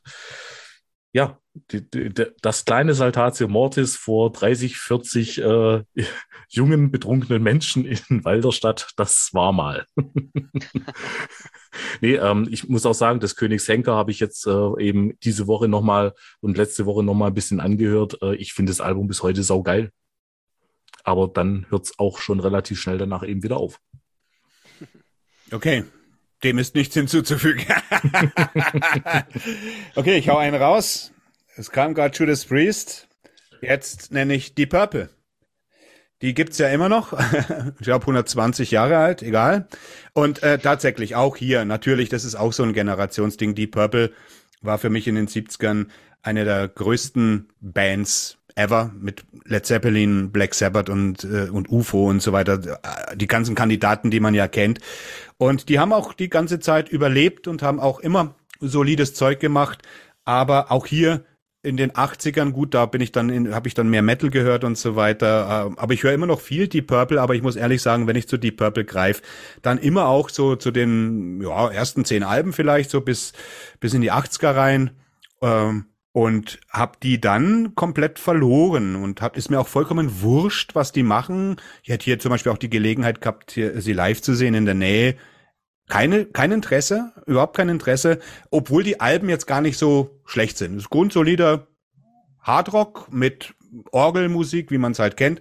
Aber es interessiert mich überhaupt nicht die Bohne. Im Gegensatz zum Beispiel zu Uriah Heep, die es auch noch gibt, die einen ähnlichen Sound heutzutage machen, äh, wo ich immer reinguck und äh, die, die Alben, die letzten Alben auch ver verflucht stark finde für diesen klassischen Hardrock, mit diesem Hammond-Orgel-Sound. Aber die Purple grippt mich schon sehr, sehr lange nicht mehr. Die habe ich komplett aus den Augen verloren. Geht mir auch so. Äh, ich habe die neueren Sachen jetzt auch nicht mehr so stark verfolgt. So als äh, Infinite rauskam, das sollte ja eigentlich das letzte Album werden, ursprünglich mal. Ja. Äh, dachte ich mir, das ist wäre ein schöner Abschluss gewesen, weil die hatten auch als letzten Track hatten sie Roadhouse Blues, was nochmal so ein schönes Cover Back to the Roots war. Und dann haben sie aber doch weitergemacht. Und das ist, da fand ich, dann kamen da wirklich Alben raus, dann kannst du wirklich Leuten beim Sterben zuhören, wie sie immer immer mehr abbauen und das ja. ist wirklich schnarchiger Rentnerrock geworden. Absolut, genau, du sagst es. Äh, und, jetzt ist Steve Morris ja auch äh, als Gitarrist auch aus der, der, der ja länger war als Richie Blackmore. Äh, und er ist ein guter Gitarrist, gar, gar keine Frage, ein hervorragender Gitarrist, aber äh, es war halt schon diese, diese Gestalt Richie Blackmore, diese äh, streitbare Gestalt, auch diese Dynamik. Es ist nämlich nicht immer alles, wenn Sonnenschein ist, ist es gut und wir müssen uns alle vertragen und wir sind doch alle Kumpels. Nee, es war schon diese, was die Purple ausgezeichnet hat, eben diese, diese Dynamik und diesen Konkurrenzkampf und so weiter, die, die jedem zu Höchstleistungen damals in den 70ern äh, geführt hat. Und das ist schon lange weg. Und ähnlich wie, man könnte jetzt mehrere Bands nennen. Status Quo, das gleiche in Grün, fand ich in den 70er Jahren auch gut. Äh, die touren und tingeln da rum und, und, und ziehen ihr Zeug ab und ich weiß nicht, was das eigentlich soll bis ins Grab. Es ist ja schön, wenn jemand sagt, ich will äh, bis bis äh, die Puppen, äh, bis die Schnüre weg sind, nur eine Musik machen. Aber es ist ich weiß nicht, früher gab es das doch auch nicht, dass man noch irgendwie auf der Bühne umkippen muss irgendwie. Das ist doch irgendwie, ich meine, gut, bei Lemmy und Motorhead ist das eine andere Geschichte gewesen, weil Lemmy hat geliefert. Bis zum letzten Atemzug hat der Lemmy geliefert. Und ich glaube, wenn der Lemmy gemerkt hätte, nee, in mir ist nichts mehr, was irgendwas taugt, dann hätte er die, dann hätte er aufgehört und so weiter. Und, aber es gibt Bands, die, die begreifen sie und keiner traut sich ihnen zu sagen. Und natürlich gibt's Fans, die sagen, ey, das ist doch alles gute Musik. Ich finde nicht irgendwie, man muss als Band auch begreifen, wann die Zeit gekommen ist, dass man einfach was anderes macht oder einfach aufhört irgendwie. Ich finde es ich find's teilweise lächerlich und Deep Purple ist eine Band, die für mich einfach nur noch lächerlich ist. Und Black Sabbath zum Beispiel haben aufgehört. Und äh, trotzdem macht der Iomi jetzt mit dem Ossi ein bisschen rum, aber sie hüten sich davor weiter Black Sabbath bis, äh, weil damit geht eine Legende verloren, die sie sind. Und bei Deep Purple ist es fast schon passiert, dass sie, dass sie ihre eigene Legende im Endeffekt einfach nur, einfach nur eine, wie du sagst, eine lächerliche Rentnerband. Und das will ich eigentlich nicht im Hinterkopf behalten, wenn die Band mal wirklich abdankt. So, das finde ich irgendwie enttäuschend ja. dann immer. Ja. Das ist halt meine Meinung. Ich meine, das kann man so sehen, wie man will, aber ich finde es dann teilweise wirklich lächerlich. Ich finde es auch oft lächerlich, bleiben wir mal im Metal-Show, was auf dem Keep It True passiert. Das sind Bands, da, bei manchen klappt's, wie zum Beispiel äh, äh, bei Sirius Angel.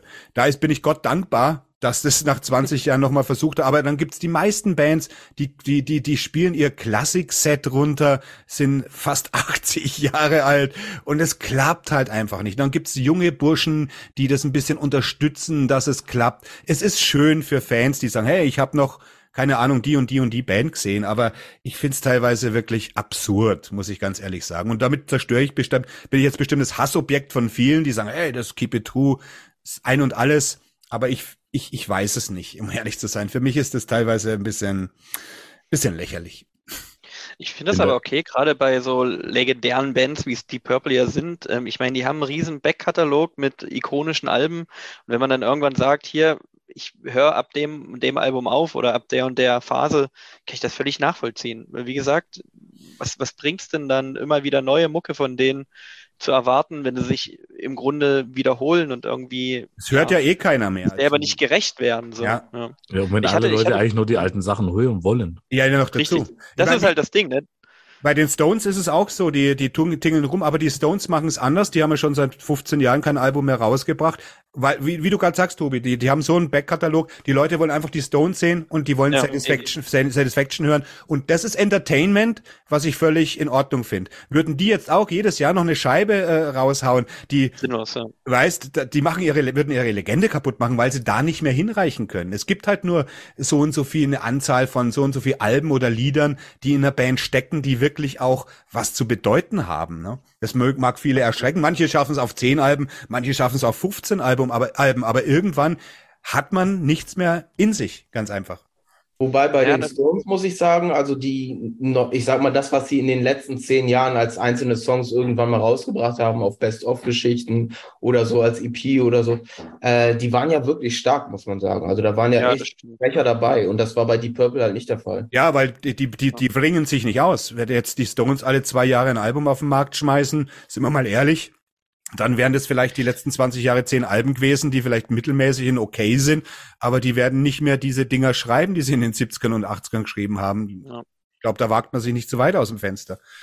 Es ja. ist halt auch immer die Frage, ähm, haben es die Bands nötig, diese Alben noch zu machen, um irgendwie trotzdem weiter davon leben zu können, was vielleicht die Stones nicht müssen, weil die im Grunde, keine Ahnung, ausgesorgt haben, schon vor einer ganzen Weile und die einfach aus Jux und Tollerei weiter Mucke machen.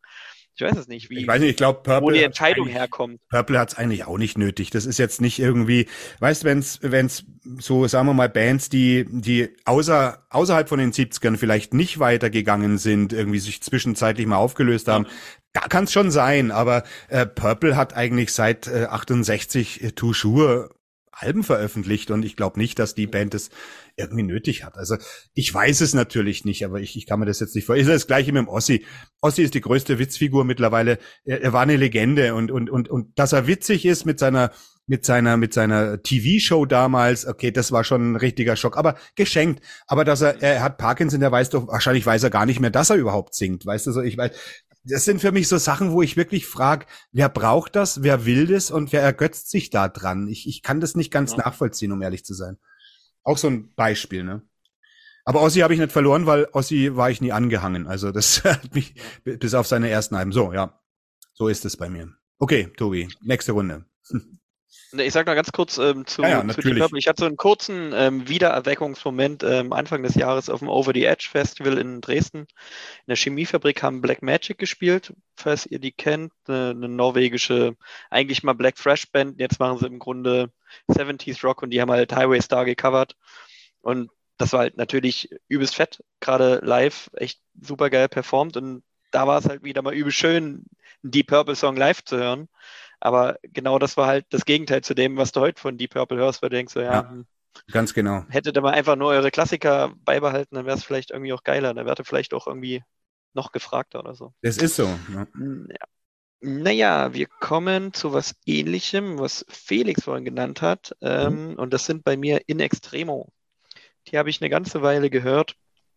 Ähm, ich würde sagen, bis zur Sängerkrieg habe ich die verfolgt, 2008.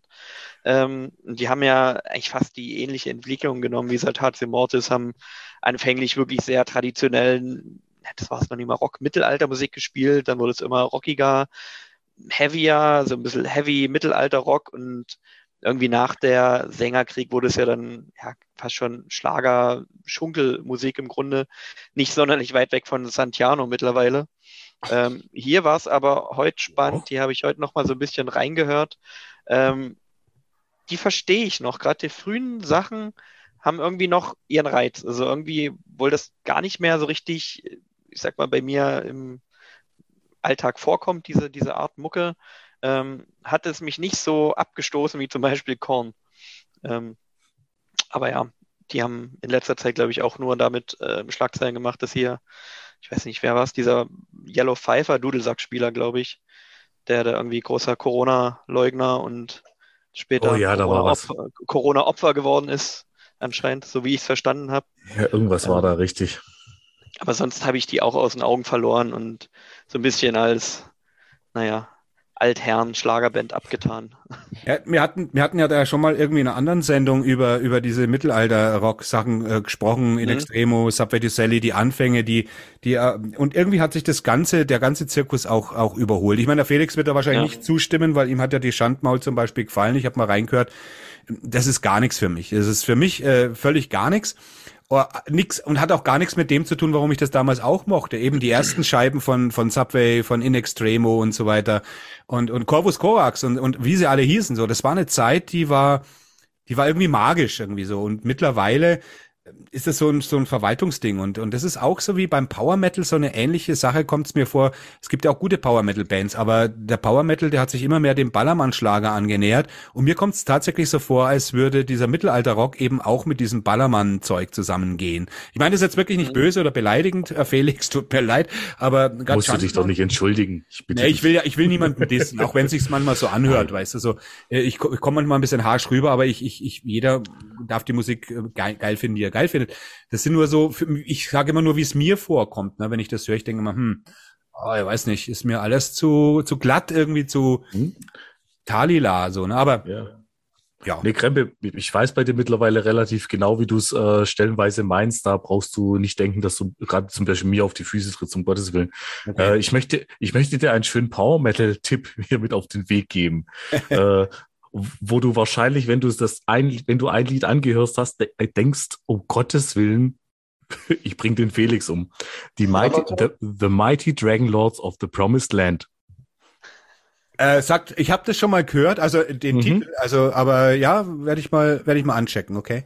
Ein Lied reicht. um dich danach, äh, ja, im Positiven oder im Negativen? Wie, wie empfiehlst du es mir jetzt, weil es mir gefallen wird, oder, gef- denkst, oder denkst du, äh, ich werde dich danach mit der Mistgabel über den Hof jagen? Finde es heraus. Okay, ich finde dann. Aber ich renn schon mal. okay. Ja, also ich habe schon sehr schlimme Sachen gehört, also diesbezüglich er, ernsthaft. Ich habe mir noch schon mal überlegt, nämlich auch eine, eine Power Metal Sendung zu machen und da habe ich mich eben und und ich oh, und ich habe es dann schnell wieder verworfen oder beziehungsweise erst mal hinten angestellt, weil ich es so grauenhaft fand. Ja, okay, also werde ich auf jeden Fall mal antesten. Kurz noch zwei, drei Worte eben zu In Extremo, ähm, was der Tobi eben genannt hatte. Bei mir geht's, mir geht's relativ ähnlich wie ihm, äh, gerade mit dem Sänger Sängerkrieg, was ich noch ein sehr, sehr starkes Album finde. Mit Sterneneisen haben sie mich damals noch mal kurz abgeholt, aber danach ging's extrem schnell wieder weg. Äh, Quid pro quo, was ja sehr, sehr viele feiern. Äh, da feiere ich, glaube ich, ein Lied drauf und auch nur, weil ich es live einmal gehört habe und es ganz lustig fand, aber da war ich betrunken und es ist auch ein Trinklied. Es hat dann einfach gepasst. Ja. Von daher, ähm, ja, ja, es hat sich ziemlich verändert von dem, was In Extremo früher mal gemacht habe, ohne Frage. Absolut. Aber ich finde da Krempels ähm, Zusammenfassung gar nicht so schlecht, weil irgendwie Mhm. so ein bisschen trifft's das. Ähm, die frühen Alben hatten ja dann entweder so ein bisschen düster historischen Hintergrund oder es war irgendwie so melancholische, Ja. emotionale Themen und das neue Zeug ist wirklich eher so Party und gute Laune und eher was auf dem Stadtfest für so, ich sag mal, Mhm. sehr disperses Publikum passt, wo du irgendwie Haufen Leute zusammenkriegst und Hauptsache es macht so ein bisschen Stimmung. Klar, irgendwie hat sie es tatsächlich ein bisschen. Ja, da ist eine, Eigen, entwickelt. Eigenstä eine Eigenständigkeit verloren gegangen, also wenn man das jetzt so beobachtet. Oh, Ich meine, man sagt ja so, jedem Anfang wohnt ein Zauber inne. Und das, ich glaube, in jeder Musikrichtung, die ersten zwei, drei Jahre, die sind, egal ob das Heavy Metal war, Thrash Metal, Doom Metal, die ersten drei Jahre waren überall aufregend, Black Metal, Ja. ganz egal. Und ich denke, wenn man es danach nicht schafft, so als Genre irgendwie, ja, äh, Genre kann jetzt nicht nachdenken, was tun wir, aber du weißt, was ich meine. Wenn man es als Genre nicht schafft, irgendwie den Sprung zu machen, mit anderen Sachen kompatibel zusammenzugehen oder, oder sich vielleicht nochmal neu zu erfinden und wieder neu zu erfinden, wie das alle Genres im Endeffekt getan haben. Auch wenn Ja. jetzt, ne, dann, ja, ich weiß nicht, dann, dann wird's schwierig. Oder dann sich den falschen Partner aussucht, ne? Das ist wie eine Ehe, wo du denkst, oh, die heirate ich und dann äh, denkst, scheiße, weißt du so. Scheiße. Und dann kommst du aber nicht mehr raus vielleicht, ne? Sehr schön. Ja, also jetzt Ehe, Ehegelübde hinter uns. Wer kommt jetzt als nächster? Genau, der Tom. Genau. Ja, dann muss ich erst mal gucken, was auf meinem Zettel Jetzt steht. guck da mal. Jetzt schau doch mal nach. Ich glaub, Ja, ich was ist da? Ja, was hast du da?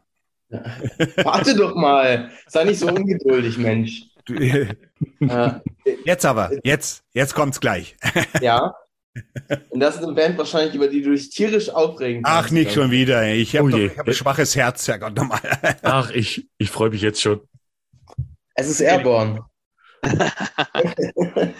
Die sind bei mir auf der Honorable Mentions Liste, siehst du? äh, Airborne, äh, natürlich Running Wild 2007. Mhm. Großartiges, wichtiges Album für mich gewesen, weil es äh, damals gab es noch kein ACDC an die älteren Herren hier unter uns. Äh, Welche älteren Herren? Felix, bist du gemeint? Was? ich geb doch gleich. Es war, es, oder es, natürlich gab es ACDC, aber es war nicht mehr so wichtig. Also natürlich haben sie das Jahr danach, glaube ich, Black Ice rausgebracht, was Tom, dann für mich wieder Tom, du hast völlig recht. Also hier alter Herr oder hin und her, der alte Herr, der, der versteht schon was von seinem Geschäft. Und du hast völlig recht. Zu der Zeit, wo er, wo Airborne kam, war ACDC auch für mich kein Pfifferling mehr wert groß. Black Ice wurde zwar abgefeiert und viel, also ich meine, das wundert mich eh, ACDC wird ja immer noch abgefeiert. Bin ich, hätte ich auch nennen können übrigens. Aber ich war nie Ah. so der, außer Bon Scott natürlich, aber das, das war irgendwie eine andere, da gab es einen Grund, warum ich ACDC nicht mehr so toll fand. Aber das stimmt, ich bin da vollkommen bei dir. Ja. Äh, auf jeden Fall, das erste fand ich sehr gut, obwohl ähm, du hörst natürlich ganz klar raus, dass die aus dieser ACDC-Ecke kommen. Vielleicht noch ein bisschen Rose-Tattoo, so, also dieses allgemein so dreckige Outlaw, Hard-Rockige, nicht unbedingt Motorhead-mäßige, aber schon, Aber schon ein bisschen schon- sauberer, ein bisschen ja, sauberer. was, was was schon mehr in diese, in diese Blues- und melodischere Richtung geht. Das äh, spielt da irgendwie mit rein. Aber trotzdem Und- dieser Aussie Pub Rock. Genau. Und äh, natürlich waren die, also das erste Album natürlich vor allem und äh, die danach, die waren ja auch nicht schlecht, muss man sagen. Nach ein paar Alben fragst du dich natürlich, aber äh, ist da jetzt nicht mal langsam die Luft raus? Und bei Airborne war es halt irgendwann definitiv so, zumindest von dem, was sie rausgebracht haben. Wenn man sie live sieht, das ist immer noch eine der besten Live-Bands, die reißen ab wie Sau. Äh, da ist immer Stimmung immer geiles Set, immer geile Bühnenshow. Also da erwartet dich eigentlich immer Qualität, wenn du dahin gehst und der Musik was abgewinnen kannst. Aber so albentechnisch muss ich sagen, klar höre ich da irgendwie mal rein, genau wie ich bei ACDC und auch wenn die Purple ein neues Album rausbringen, ich da auch reinhöre. Ja. Dann höre ich die aber einmal und dann ist das für mich eigentlich auch schon gegessen. So, Für mich war, für mich war Airborne damals schon eine Band, wo ich mir gedacht habe, ob sie, ob das nicht eine Band ist, die überhyped wird. Und prompt war es so. Weil es gibt ja dann diese Bands, wo man erstmal skeptisch ist, äh, und äh, klar, dass man wollte wieder was, was ACDC-lastig ist oder eben gerade diesen High-Energy-Rock irgendwie und da waren sie richtig gut. Aber dann die diese Vorschusslorbeeren zu erfüllen, das ist das eben, was eine, eine, eine legendäre Band eben von einer, sagen wir mal, mittelmäßigen Band, die vielleicht mal irgendwie einen goldenen Taler gefunden hat, unterscheidet. Und das bringt natürlich die Zeit mit sich. Und Airborne war eine dieser Band, Bands, die es eben nicht äh, geschafft haben, kreativ nicht geschafft haben, dass sie energetisch irgendwie live auftreten, ja, aber es war eine von diesen Bands, die denen der Hype, glaube ich, zu schaffen gemacht hat. Meine Meinung. Ja. denke ich auch. Aber genau das, was Tom sagt, gerade dass sie live bis heute ablief. Ich habe noch keine schlechte Airborne-Show gesehen und äh, habe sie einige Mal gesehen, sieben, acht Mal mindestens. Bin ich mir nicht mal sicher, ob es sogar zweistellig ist zwischenzeitlich. Und jedes Mal geil, jedes Mal haben die abgeliefert, jedes Mal hat das funktioniert. Aber ähm, ob das jetzt ein Lied vom neuen Album war oder äh, von Running Wild, klar, die Sachen, die kannte man dann vor allem, aber die kamen vor allem am Ende des Sets, was man auch deutlich gemerkt hat.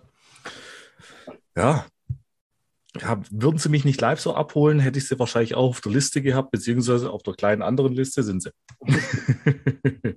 Und äh, ich habe tatsächlich äh, diese Woche, äh, Interess ich weiß nicht mehr gerade in welchem Forum es war, wo ich unterwegs im Forum das war, wo ich unterwegs war.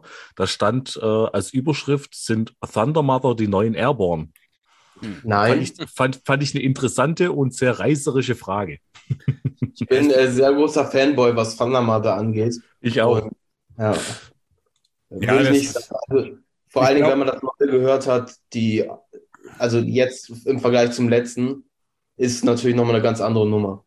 Ich, ich denke, Thunder Mother sind, äh, die haben ja auch nicht keinen Hype erfahren. Ich glaube, Thunder Mother, die arbeiten sich hoch tatsächlich. Und äh, ich glaube, ich, Step ich by Step. ja und und und und ich traue den Mädels sowieso mehr zu als als äh, also ich ich ich bin ein großer Fan von von von Mädels im im harten Rock und ich denke, dass die da die Sache einfach ein bisschen gezielter angehen. Und Thunder Mother wurden nicht überhyped, die gibt's ja schon ein bisschen und die kommen jetzt erst so richtig ins Rampenlicht so zurecht auch durch Ne, er, ACDC hat sich das, den Erfolg ja damals auch erarbeitet. Airborne war zum Beispiel, platzten rein, fetter Hype und äh, dann eben nichts mehr. Und ich denke, dass das immer auch viel ausmacht, wenn eine Band an sich arbeiten kann, jahrelang, dann, dann wird da eher was draus, als wenn er plötzlich so ein Zack und äh, du bist es irgendwie. Ne? Das wird die Zeit immer erst äh, äh, Yep. zeigen. Ja, und gerade Thunder Mother haben wir jetzt ganz frisch Album raus. Äh, ich finde es auch wieder richtig, richtig stark und freue mich schon jetzt Ja. schon auf die nächste Tour. Vor allen Dingen, das ist ja auch so ein Ding, was per- perfekt fürs äh, Stadion gemacht ist. Ne? Und jetzt, wo sie mit den Scorpions und mit Whitesnake auf Tour sind, ich glaube, Mhm. die werden beide so an die Wand spielen. So. Ja, das eh. Also ich glaube, Das- da ist, da ist die Vorgruppe halt das Beste einfach so. Thunder Mother werden, die, werden alles abreißen, glaube ich, auf der Tour. Das glaube ich auch. Ja, Felix, du kannst gleich weitermachen mit deiner Nummer vier, glaube ich, sind wir, gell? Ach Gott, sind wir schon bei der Nummer vier. Ja, Heidenei. Schon ist gut. das ist schon das Gute, hast du wirklich recht. Nein, ähm, die Nummer vier bei mir, die fünf war relativ klar, die wollte ich von Anfang an als letztes dann auch nennen, für mich persönlich, aber die vier, da habe ich mir ein bisschen schwer getan, äh, weil ich einige auf der Liste dann noch hatte. Ich habe mich dann aber schlussendlich für Avantasia entschieden, weil ähm, ich vor allem die Metal Opera 1 und 2 gefeiert habe ohne Ende. Es war genau die Zeit, die 12. Zeit, äh, 12. 13. Klasse bei mir. Es kam raus, ich war eh im Power Metal Hype und äh, es hat unheimlich eingeschlagen. Bis heute finde ich auch die beiden Alben großartig. Ähm, als Scarecrow dann rausgekommen ist, die fand ich auch schon gut, aber einen Tacken schwächer. Und da kamen Step für Step die anderen Alben. Und ich sage jetzt bewusst die anderen Alben, weil ich tatsächlich nicht benennen kann, wie die anderen Alben alle heißen. Oder wie eins davon auch wirklich im exakten Wortlaut heißt. Äh, Ich könnte jetzt, weil ich es mir aufgeschrieben hat, äh, in Vorbereitung auf äh, unsere äh, Folge hier, aber das ist ja nicht Sinn, Sinn der Sache, auch das äh, neueste Lied, was sie rausgehauen haben, und sie bringen jetzt auch ein neues Album oder haben es sogar schon rausgebracht, da bin ich mir gerade gar nicht so sicher, aber ich meine, es kommt erst noch. Es packt mich null. Es ist für mich mittlerweile der geile Power Metal, der Geschichte, Geschichten erzählt hat, Storytelling gemacht hat auf eine großartige Art und Weise, vor allem Metal Opera Part 1 und 2.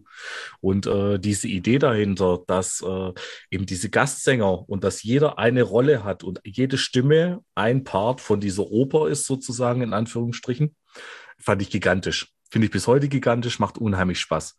Und mittlerweile ist es für mich in Anführungsstrichen nur noch eine äh, eher seichtere Hardcore-Gruppe, die, ähm, äh, ja, sagen wir mal, verhältnismäßig gute Musik macht, die bei vielen Leuten funktioniert und dadurch, dass viele verschiedene Sänger dabei ist, auch äh, ein großes Publikum angesprochen wird, die vor allem Fans von eben jener Band oder eben jenen Sängern sind. Weil äh, Tobias Sammet geht mir äh, vor allem live immer mehr einfach nur auf den Zeiger. Kann ich nicht anders sagen. Nicht nur unterschreiben. Ähm, ja. so lustig und, äh, und amüsant es früher mal war, äh, geht es mir heute einfach nur noch auf den Zeiger. Dementsprechend ist bei mir mittlerweile oder ist bei mir jetzt auf der Liste Avantasia gelandet. Obgleich äh, ja, sie heute noch ein großes Publikum ansprechen oder nicht, ist ja bei Saltatio Mortis auch zum Beispiel der Fall so oder Amon Amarth. Ähm, ja, aber mich haben sie auf ihrem Weg gnadenlos verloren. Auch wo wir jetzt neulich ähm, für unseren MetalNet-Podcast kam plötzlich, zack, Link, hier, neues Lied Avantasia. Ich höre rein, nach zwei Minuten habe ich ausgemacht, wusste es, nein, es wird nicht funktionieren.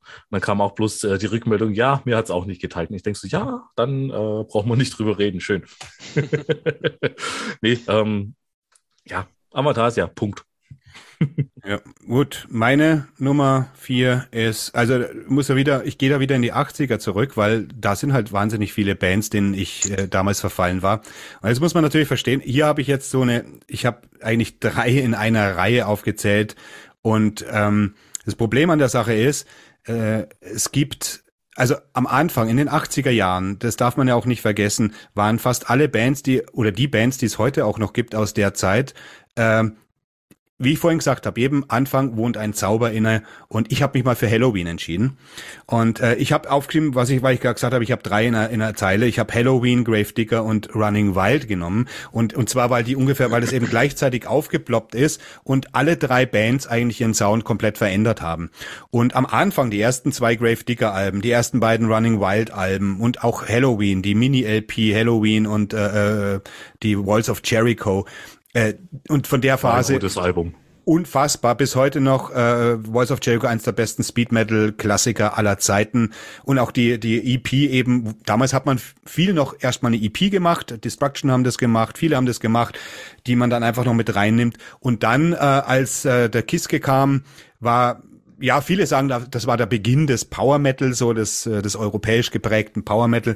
Da war ich schon raus. Viele sagen, äh, Keeper of the Seven Keys Part 1 und 2 sind tolle Alben geschenkt, in Ordnung für denjenigen, die es gefällt. Aber wenn man denkt, wo was Halloween mal gemacht haben eigentlich äh, in, auf der Mini, es war Speed, es waren Speed-Granaten, die waren hochmelodiös. Da war vom Power Metal eigentlich gar, gar keine, äh, da war Power Metal gar kein Thema. Grave Digger ja ähnlich, deswegen sage ich ja, deswegen muss ich das ein bisschen irgendwie, ist ein bisschen äh, geschummelt jetzt auch. Aber das waren so diese Anfangszeiten, wo die Bands die ersten beiden Alben rausgebracht haben und egal welche Band du aus der Zeit nimmst in Deutschland, die waren einfach großartig. Wenn du guckst, was die Klassiker waren, das ist natürlich auch immer dieses Mysterium des ersten Albums und äh, natürlich entwickelt man sich dann. Das ist ja alles geschenkt, aber seitdem habe ich tatsächlich von Halloween nichts mehr mitgekriegt, außer jetzt diese Wiedervereinigung, wo sie alle Sänger und alle Musiker, na, die, diese diese Kiste. Und ich habe mir gedacht, na gut, jetzt guckst du da mal rein, weil ich habe die ganzen Jahrzehnte mich überhaupt nicht mehr für Halloween oder auch für Grave Digger oder Running Wild interessiert. In die Halloween habe ich mal reingehört. Ich habe es nicht ausgehalten. Ich konnte es nicht ertragen. Das ist hat überhaupt nichts mit dem zu tun. Und logischerweise kann man jetzt sagen, man kann jetzt sagen, ja, Slayer hat auch nichts mehr mit der Show No Mercy zu tun gehabt zum Schluss oder so weiter. Aber der Vergleich hinkt eben, weil Slayer immer Slayer blieben, ne? auch wenn sie da trotzdem geguckt haben, wo sie hingehen. Aber die Bands oder gerade Halloween, und ich finde es schade, weil das eben auf, das ist, Halloween steht stellvertretend für viele deutsche Bands zu der Zeit, die einfach wirklich äh, Powergranaten rausgebracht haben. Klassiker vom Start weg, überhaupt ohne Anlauf und dann irgendwie in irgendwas gegangen sind. Das natürlich, die können sich nicht beklagen, die machen ihre, ihre Kohle, die haben ihre Fans. Aber für mich, äh, ich nenne deswegen Halloween auch nie, nie groß als eine meiner Lieblingsbands, weil, aber das sind diese Bands, aber ich meine eben immer diese Bands in ihren Anfängen. Deswegen habe ich mir jetzt mich mal dazu entschieden, Halloween damit aufzuführen, stellvertretend für eine ganze Szene eigentlich. Also erstmal bin ich sauer, weil das wäre tatsächlich auch meine letzte Band auf dem Zettel gewesen. Okay, ja, interessant, ja. Äh, dann muss ich, äh, muss ich aber noch hinzufügen, also ich kann sowohl mit der Words of Jericho als auch mit Keep of the Seven Keys äh, super viel anfangen. Mir gefällt vieles nicht, was Halloween danach gemacht haben. Das Neue hat mich aber tatsächlich wieder abgeholt. Also da, das kann ich, kann ich gut hören, muss ich sagen. Auch wenn, ich habe es nicht ausgehalten. Also es gibt kaum ein Album, Album, auch schlechte Alben, die ich mir nicht anhören kann. Aber äh, ich, ich, ich, äh, Hello Little Alien und dann war ich raus, weißt du so. Also das war, äh, Alter, was ist los? Hey, wo leben wir eigentlich? Und dann das Video dazu.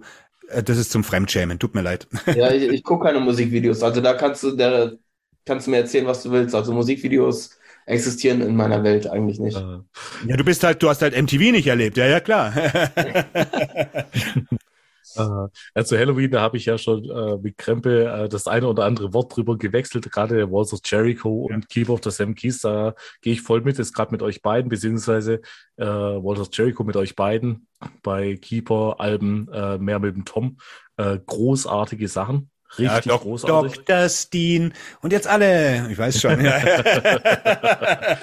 und äh, ja, nee, dann ähm, und auch was du gesagt hattest mit äh, was da was da einhergeht für dich mit Gravedigger und mit Running Wild. Ich würde da gerne noch äh, Gamma Ray mit hinzufügen.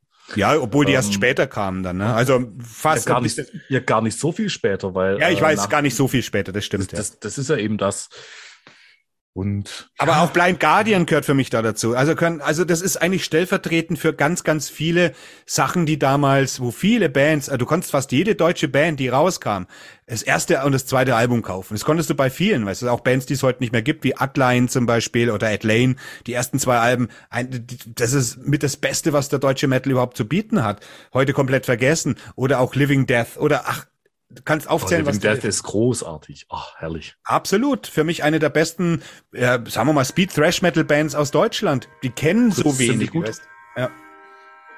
Aber Blind Guardian sind sie schon recht treu geblieben, finde ich. Also ja, das stimmt, aber, aber sehr haben, konsistent eigentlich. Das ist richtig, aber irgendwie, ja gut, ich muss ehrlich dazu sagen, äh, äh, Blind Guardian war sowieso nie so meine Baustelle. Das ist vielleicht eine ganz andere Geschichte jetzt wieder, das stimmt.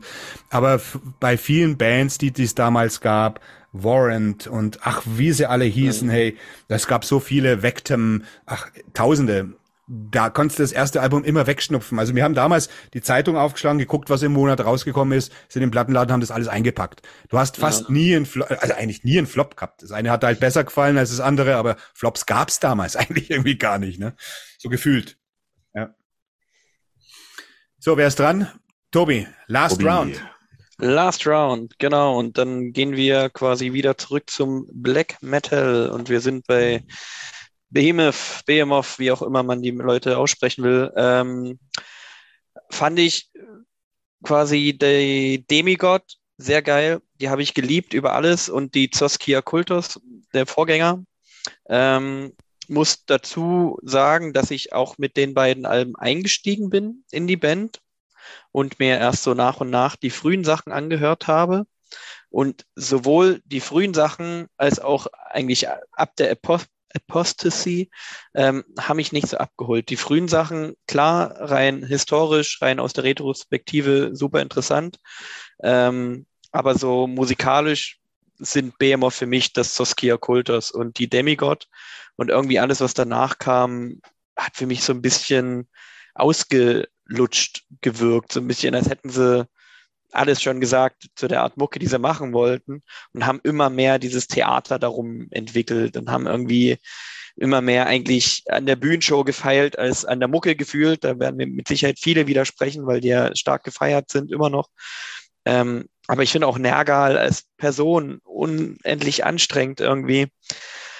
Ähm, ja, und das ist für mich so eine ganz komische Mischung aus Evilness, einer vorgetäuschten Bösartigkeit mit super harten Geschäftssinn. Ich meine, du hast ja gefühlt vom Rasierwasser über Tampons bis hin zum, weiß ich nicht, Nasenhaarschneider, alles von Behemoth kriegst du. Überall packen die ihr Logo drauf. Echt? Das war mir gar nicht bewusst bisher. Doch, doch die machen ein Riesenbusiness und das ist mir alles irgendwie zu viel. Easy. Und ähm, da steht für mich gefühlt der Zirkus um diese ganze Band mehr im Vordergrund als die Mucke. Und deswegen habe ich die dann irgendwie für mich abgeschrieben. Und ich höre immer mal rein, wenn was Neues von BMF rauskommt, aber so richtig bin ich da nicht mehr, nicht mehr drin. Eine verlorene Band für mich. Okay. Gut. Akzeptiert. Ja. keine, keine, Gegenstimmen. Wunderbar. Eine unpopular Opinion. Also ich kann auch mit den neueren Sachen tatsächlich was anfangen. Also ich, mhm. mag auch deswegen habe ich es nicht erwartet. ich mag sowohl die äh, beinharten Black Metal Sachen als auch die neuen Sachen von denen. Äh, ja. Und vor allem live finde ich, finde find ich die super. Also die hauen richtig mit Pyrotechnik um die Ohren und äh, äh, machen sich Gedanken um ihre Bühne und, und reißen live richtig ab. Also ich, ich sehe die immer gerne, muss ich sagen live musikalisch, wenn sie das alte Zeug spielen, kann man nie meckern. Das kriegen sie immer noch gut auf die Bühne. Aber genau dieses Pyro, du hast bei jedem Song im Endeffekt, weil ich bei Demo Borger vorhin schon gesagt habe, bei jedem Song hat er einen anderen Hut auf.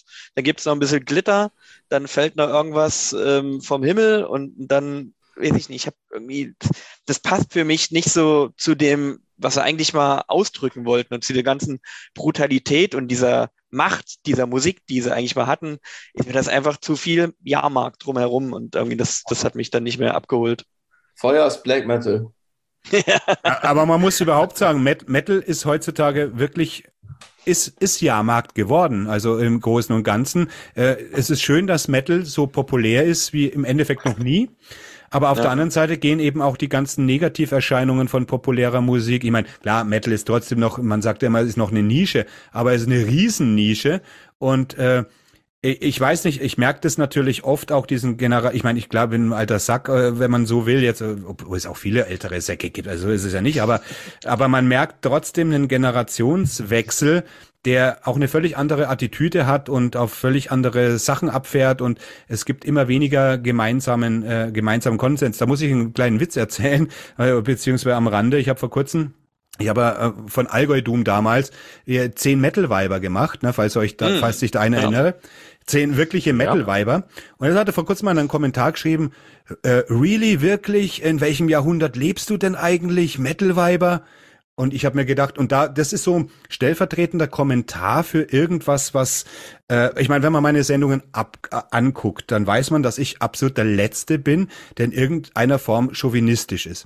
Und dass ich, dass ich zum Beispiel das Wort Vibe oder Vibesbild eigentlich für mich als ein starkes, also, ne, Weiber, das sind so richtige Weiber, dass mich da einer aus, also der ja angeblich oder so weiter, vielleicht auch aus einer Metal-Community kommt, äh, äh, da frage ich mich natürlich, habe ich in der Sendung, habe ich Frauen, von mir aus Frauen, Damen vorgestellt, die ich richtig, richtig geil finde.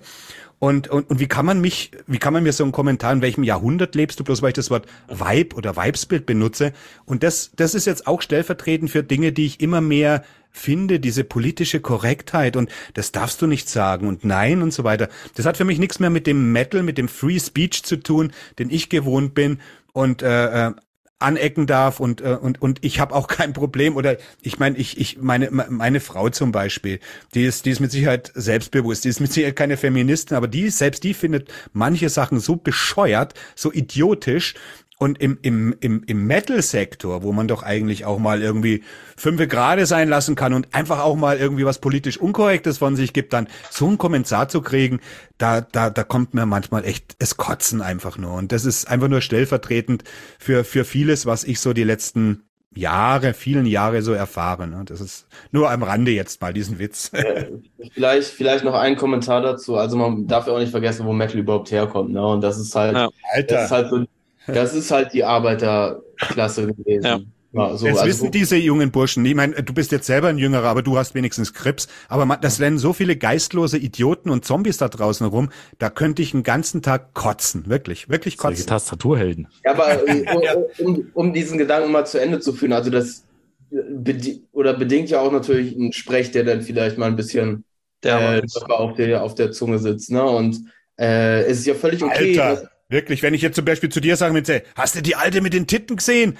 Das darfst du ja fast schon gar nicht. Ja, weißt du, äh, da, da, ich, deswegen bin ich kein Frauenfeind, ganz im Gegenteil. Weißt du, ich weiß, wie man Menschen behandelt ja. und so weiter. Aber ich finde es eben, aber das ist so diese Denke, die da immer mehr irgendwie auch im Metal Einzug hält und die, das ist jetzt nicht erst seit gestern oder seit letztem Jahr, das ist schon länger, aber wo ich manchmal einfach dastehe und die Welt nicht mehr verstehe oder so weiter und manchmal denk, ja, das, da ist für uns alte Hasen irgendwie gar kein Platz mehr, weil man uns weil man eben so auf, auf was fokussiert ist, am besten noch gendern irgendwie so, weil sonst bist du ja schon, sonst bist du ja schon ein Arschloch. Und ich, ich, ich finde das teilweise wirklich so, da, ich finde das viel, viel faschistischer als das, was dir eigentlich unterstellt wird, dass du so ein, so ein, so ein Typ bist, weißt du so. Ich finde das wirklich puren Faschismus es ist ja, es ist ja wirklich okay, diese Meinung zu vertreten, dass das irgendwie alles ein bisschen mal hinterfragt werden soll und bla und das ist äh, zu politisch unkorrekt. Ist okay. Aber dann ist vielleicht Metal die einfach ein bisschen zu schmutzig. Dann kannst du auch Helene Fischer hören. Ja, ja, ja finde ich einen übelst guten Punkt, was Tom da sagt. Du hast irgendwie eine super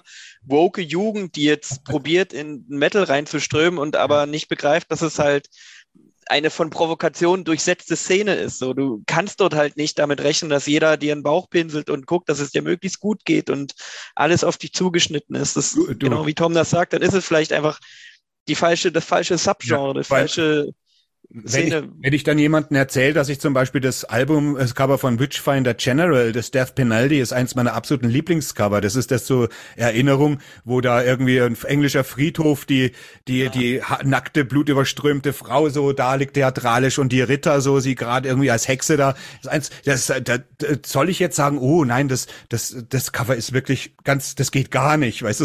Nein, es ist eins meiner verdammten scheiß Lieblingscover. Und ich bin, und was hat das mit Frauenfeindlichkeit Ähnlichkeit zu tun, weil es ist einfach ein Ästhetik. Und man muss sich mal gucken, was für eine Ästhetik im, ach Gott, mir, jetzt, jetzt verplappern wir uns hier. Ja, solche Arschlöcher gibt's halt. Aber ich glaube halt, äh, vielleicht ja, abschließend, äh, das Problem ist halt, dass solche Dinge halt nicht mehr ausgehandelt werden, sondern im Grunde faktisch hingeworfen werden. So, du, so hast du das jetzt zu sehen. Und wenn du das anders siehst, hast du nicht verstanden, äh, wie das aktuelle Weltbild ist. Ja, das, das finde ich halt schwierig. Also ich finde, solche Dinge müssen halt ausdiskutiert werden keine Ahnung, man, es ist ja gerade top aktuell ähm, durch Stranger Things, wo irgendwie übelst viele Jugendliche Metallica gehört haben. Und jetzt wollen sie Metallica canceln, weil sie irgendwie entdeckt haben, dass die in den 80er Jahren besoffen, naja, ja, ja. Den, Haar, den Haargruß gemacht haben und, und mit irgendwelchen entsprechenden Insignien rumgerannt sind. Alles nie cool. Finde ich überhaupt nicht unterstützenswert. Aber naja, man muss dann die Kontexte. Muss man vielleicht auch mal genau ja, gucken, wann die das gemacht haben, wie alt die da waren und dass die sich mittlerweile auch schon mehrfach dazu geäußert haben, gesagt haben, ja, ja komm, waren halt irgendwie besoffen und dumm und jung. Ja, ähm, es gibt, muss man ja, alles nie machen, aber es ist ja, nee, schwierig aber, irgendwie. Aber man, du kannst nicht durchs Leben gehen wie ein Zaubermann. Es wird ja immer irgendwie in unserer aller Vergangenheit wird man bestimmt irgendwas finden, wo man rausziehen könnte. Und wir sind jetzt natürlich nicht berühmt und sagen, oh, schau mal, damals, 1983 da hat der Krempe irgendwie was Schlimmes über Frauen gesagt oder er hat gesagt, hey, ich wäre gerne ein Massenmörder oder irgend so ein Scheiß halt einfach und völlig aus dem Kontext gerissen. was weiß der nicht, ey, echt, ey. Ja, also ich finde Jack the Ripper cool und ich finde halbnackte, blutüberströmte Frauen cool. Da habt das. Tut mir leid. Ja, und im Hintergrund läuft leise The Ripper von Judas Priest, richtig. Ganz genau. So. Wo waren wir denn jetzt eigentlich? Jetzt haben wir uns ver verpappelt, aber es war wichtig. Das gehört ja auch zu unserer Sendung dazu. Das darf auch mal rein. Hallo. Muss unbedingt so. Wo waren wir? Jetzt beim Tom, du hattest dein, hattest du schon genannt, oder? Yeah. Deine fünf? Nee? Aber Ruby hatte seine fünf, oder? Ja. Be Behemoth war das. Ja, genau. Jetzt kommt Tom. Okay. Ah, okay. Jetzt, dann bin ich dran. Ja, äh, Halloween hast du genannt. Jetzt muss ich mir natürlich was aus dem Arsch ziehen. Ähm, Wie kannst du solche Megadeth, dreckigen Wörter Megadeth, ich sagen? Ich nehme jetzt mal, ich nehme jetzt mal einen Klassiker. Megadeth habe ich äh, aus den Augen verloren. Äh, natürlich ist das eine Band, die überhaupt nicht in meine Zeit reinspielt. Äh, als Dave Mustaine die gegründet hat, keine Ahnung, wann das war. Anfang der 80er äh, gab es mich noch gar nicht. Da war ich noch nicht mal flüssig. Und ich habe sie natürlich erst entdeckt, als ich, als du so anfängst zu recherchieren, ne, was gab es denn eigentlich vorher? Wie hat Metal überhaupt angefangen? Wie hat sich das entwickelt? Und äh, Peace Cells und äh, Rust in Peace äh, waren natürlich Dinger, die ich denn viel gehört habe. Wenn man so das Genre entdeckt, so oder die ganzen Subgenres nach und nach, waren das natürlich super wichtige Alben. Ne? Also so, also auf jeden Fall musikalisch natürlich dadurch, äh, dass, dass natürlich dieses ganze Speed und früher Fresh Metal und klassischen Fresh Metal natürlich sehr stark geprägt hat. Auf der anderen Seite sind es natürlich auch optisch einfach total beeindruckende Dinger, weil Ed Repka die Cover gemalt hat. Und das siehst du halt auch. Ne? Also Ed Repka war immer jemand, der sehr politisch war in seinen äh, Äußerungen, äh, bildlichen Darstellungen. Und äh, das siehst du halt auf den Covern äh, ganz eindeutig. Und äh, oh, ist ja. auch teilweise, also von Ed Repka muss ich sagen, wenn ich jetzt mal so darüber nachdenke, das sind schon mit die ikonischsten Cover. Also wenn man jetzt vielleicht Death mal außen vor lässt, aber die, die äh, Megadeth-Sachen sind schon ganz großes Kino in seinem, äh, äh, in, in dem, was er gezeichnet hat. Und dann habe ich sie aber aus den Augen verloren. Also ich habe danach nicht viel von denen gehört. Ich kenne auch, muss ich sagen, erstreckend wenig von Megadeth. Ähm, was mir noch hängen geblieben ist, war die äh, Symphony for Destruction, aber mehr der Song als ein, äh, das Album, wo der drauf war. Dann ewig nicht mehr. Also ich habe die paar Jahre, vor ein paar Jahren kam dann irgendwie noch mal ein Album jetzt ähm, mir in den Sinn, was ich dann auch gehört habe. Und dann dachte ich mir, ja, okay, ist gut, aber ist halt auch nur gut. Und äh, das Neue habe ich jetzt auch gehört, gezwungenermaßen, weil ich äh, die interviewe. Uh, viel Spaß uh. mit dem Mustaine. ich Rede weiß noch nicht, Kiko, ich, der ist lustig. ich weiß noch nicht, ob ich wirklich den Mustaine kriege, aber. Ja, ja du kriegst einen Kiko. nee, also, das, äh, das, also ist halt auch gut, ne? Und live hauen die auch äh, noch rein, also für ihr Alter. Ne? Also die machen schon eine gute Live-Show. Ich habe die gesehen, keine Ahnung, vor ein paar Monaten waren sie Vorgruppe von Five Finger Death Punch ähm, war eigentlich das Highlight des Abends, muss ich sagen. Also die knüppeln halt immer noch wie Sau. Und äh, ist halt, ist halt Fresh Metal, ne? Also klassisch und schön ehrlich und macht live immer noch Laune. Aber man merkt halt schon, also gerade wenn man irgendwie so in der Menge steht, man möchte halt schon die Klassiker hören und die neueren Sachen, die sind dann eher so unter ferner Liefen. Einverstanden, ja? Bin ich einverstanden. Ja, absolut, ja. Nein! das, sagt der Megadeth-Fan in der Gruppe. Ja, natürlich. nee, nee, Quatsch. Ich, ich, kann es irgendwo nachvollziehen, weil äh, gerade nach Symphony of Destruction und äh, Euthanasia, was da äh, meiner Meinung nach gerade in den 90ern so die beiden Highlight-Alben waren, also mal abgesehen von Rust in Peace, über die wir nicht reden müssen, dass das ein Highlight-Album war. Äh, dann kam Risk dann kam äh, Super Collider. Was kam noch alles für Sachen, wo du dir denkst, hu, da musst du ziemlich genau reinhören, wo du, wo, wo du mal einen guten Song findest oder zwei, drei gute Songs findest. Ohne Frage, stimme ich zu. Äh, mich haben sie mit Dystopia wieder sehr, sehr abgeholt und äh, auch mit den neuen Alben oder mit den neuen Alben, was sage ich denn da, sorry, mit den neuen Liedern, die sie jetzt rausgebracht haben, weil das neue Album kommt ja erst im September äh, bin ich wieder sowas von hyped auf diese Band. Mal abgesehen davon, dass ich sie großartig finde, was sie alles in den 80er Jahren rausgeballert haben bis, äh, sagen wir mal, Anfang der 90er. Da ist für mich kein schlechtes Album dabei. Aber ich kann es nachvollziehen, dass äh, gerade Megadeth einige Leute auf dem Weg verloren hat, weil ja, da war jetzt auch ein paar Sachen dabei, die definitiv nicht glorreich waren. Ohne Frage. Kann ich nachvollziehen. Ja, und dann kannst du gleich deine Nummer 5 hinterher schieben. Ja. dann mache ich das auch. Das ist ganz praktisch. ich, sag, ich sag mal so, jetzt kommt die Band, nein, jetzt kommt die Band, ähm, ja, die ich als allererstes tatsächlich im Kopf habe, hatte, als wir das Thema äh, uns zugeschrieben hatten. Und zwar ist es Sonata Arctica. Hm. Ist eine der Bands, die ich früher wahnsinnig oft gehört, wahnsinnig viel gehört hatte. Ecliptica, Silence, die beiden Alben. Reckoning Night habe ich auch noch sehr, sehr viel gehört. Es war noch ein Live-Album dabei, das ich gefeiert habe ohne Ende. Ich habe verhältnismäßig lange gebraucht, bis ich sie endlich mal live sehen konnte. Habe sie dann live gesehen und habe das noch mehr abgefeiert, wie ohnehin die Alben davor. Und ja, dann kam das Album Junia, wo ich mir gedacht habe, okay, was machen sie jetzt? Okay, okay, okay, okay. Dann kam noch ein Album, wo ich den Titel tatsächlich nicht mehr weiß. Und danach, ich weiß bis heute nicht, was sie tun, was sie nicht tun oder was sie live tun, eventuell. Ich habe keine Ahnung, was Sonata Arctica heute macht. Er wollte da jetzt nicht auch tatsächlich nicht genauer nachbohren, werde ich jetzt im Nachgang äh, noch machen. Ich weiß nur, dass äh, der ehemalige Gitarrist von Sonata Arctica mittlerweile bei Insomnium ist, was für mich auch erklärt, warum Insomnium im Gitarrenspiel äh, nochmal einen kleinen Step draufgesetzt hat, weil es ein gigantisch guter Gitarrist ist. Ähm, und ja, Sonata Arctica, unheimlich lange gefeiert, fand ich unheimlich toll. War ein richtig schöner Power Metal mit einer eigenen Kante, mit einer ja, stellenweise sehr eigentümlichen Stimme von Tony Kako, äh, der, äh, ja, dessen Englisch, äh, englische Aussprache stellenweise etwas lustiger ist, als sie sein sollte wahrscheinlich. vor allem live, vor allem live. Äh, wenn er Ansagen macht, da, da stehst du im Publikum und denkst du, was hat er gesagt? Hat er das gesagt? Ja, hat er gesagt. Hat er das so gesagt? Ja, hat er so gesagt. Okay, lustig. Perfekt. Weitermachen. bitte, bitte spielt wieder Musik. Ja, Sonata Arctica. Ganz, ganz lange vor allem gerade in dieser Power Metal Zeit von mir ganz, ganz hoher Stellenwert, ganz, ganz hoher Stellenwert sind auch bis heute auf meiner Kutte drauf und ich werde sie auch nicht von der Kutte runternehmen. Von der, das mache ich äh, dann. Von, von, von, der einen zumindest. Ja, da musst du vorher noch andere Sachen runternehmen, mein Lieber.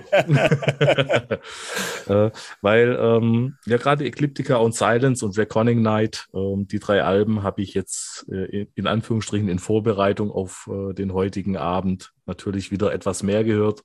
Und gerade Silence ist mein absolutes Lieblingsalbum von Sonata Arctica, das ich bis heute, heute feiere und auch die Live-Version auf dem Live-Album von Black Sheep, da, da geht mir persönlich das Herz auf, aber das sind, da kommt sehr, sehr viel Nostalgie mit, weil wenn, sobald ich eins von den neueren Lieder reinmache, denke ich mir, wo ist Sonata, Sonata Arctica hin? Dann komme dann, dann komm ich jetzt zu äh, meiner letzten Nummer, zu meiner letzten. Finale. Finale. Und es ist Dark Throne. Und zwar, ja, also ich mag einen Fenris, also ich mag die beiden einfach. Das muss man mal sagen.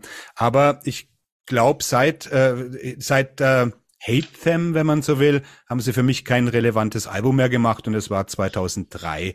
Und ich gucke natürlich immer, was sie machen auch äh, und es, ich finde es schön, dass sie so verspielt sind und in ihrem Keller da irgendein Zeug machen und für sich dahin moscheln und gefühlt jedes Jahr ein neues Album rausbringen und dann fischen gehen und da von zwei Stunden ein DVD rausbringen. Alles schön.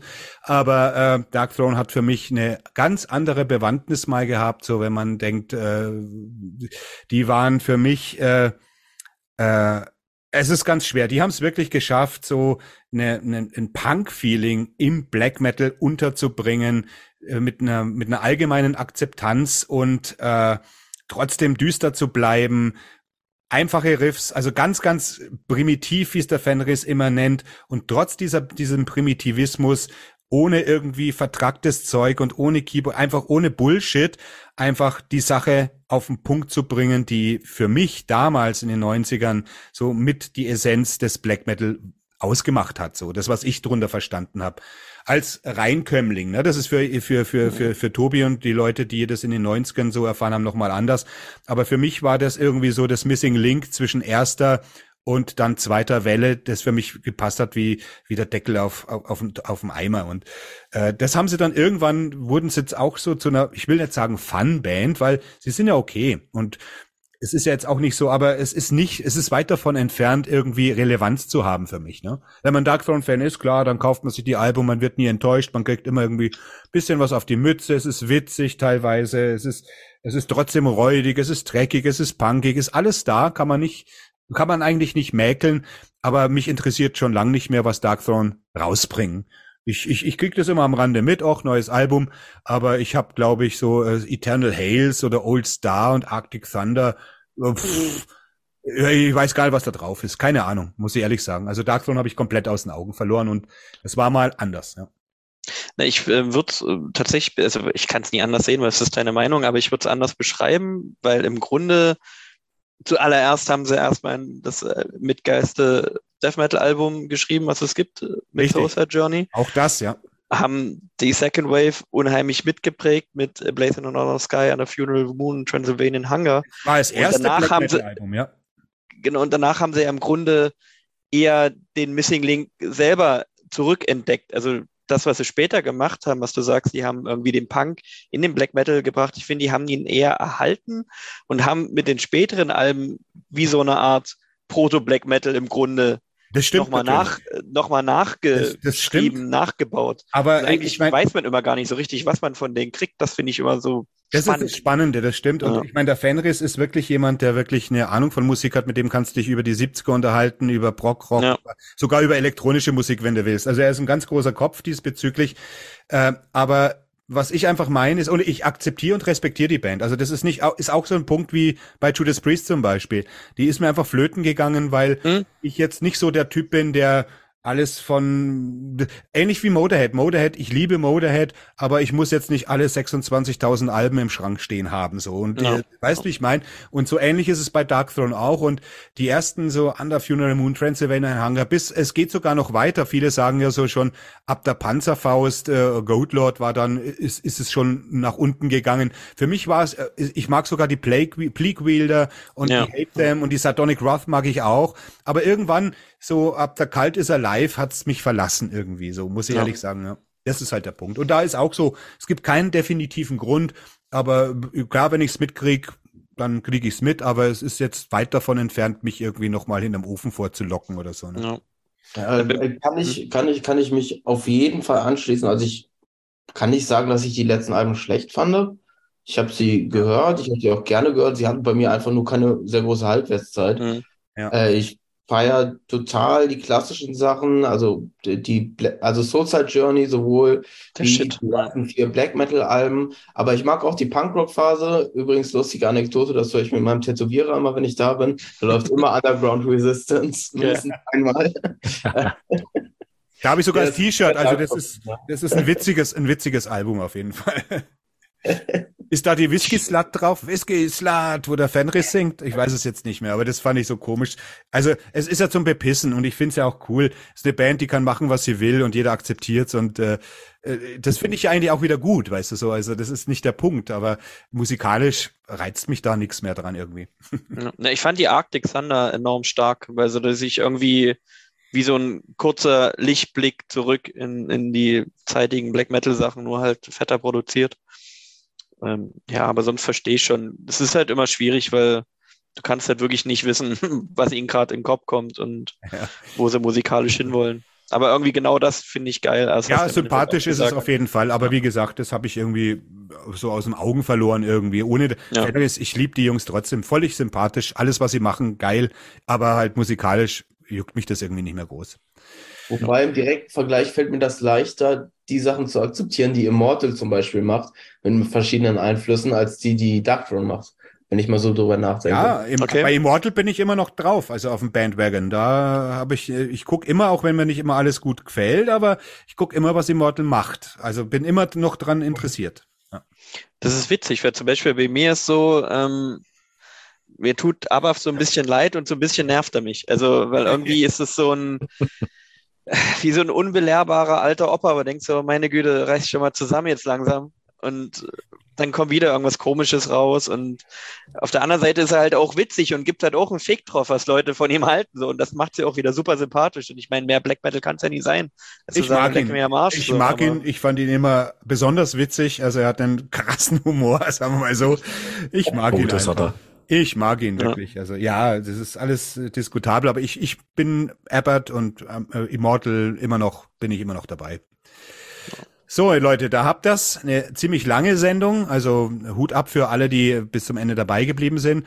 Und wenn ihr Ähnliches habt, wo ihr sagt, hey, da war ich mal Fan, bin's jetzt nicht mehr, dann schreibt uns das in die Kommentare. Und wir hören uns natürlich äh, nächsten Monat wieder. Gute Nacht. Schlaft gut. Ciao. Ciao.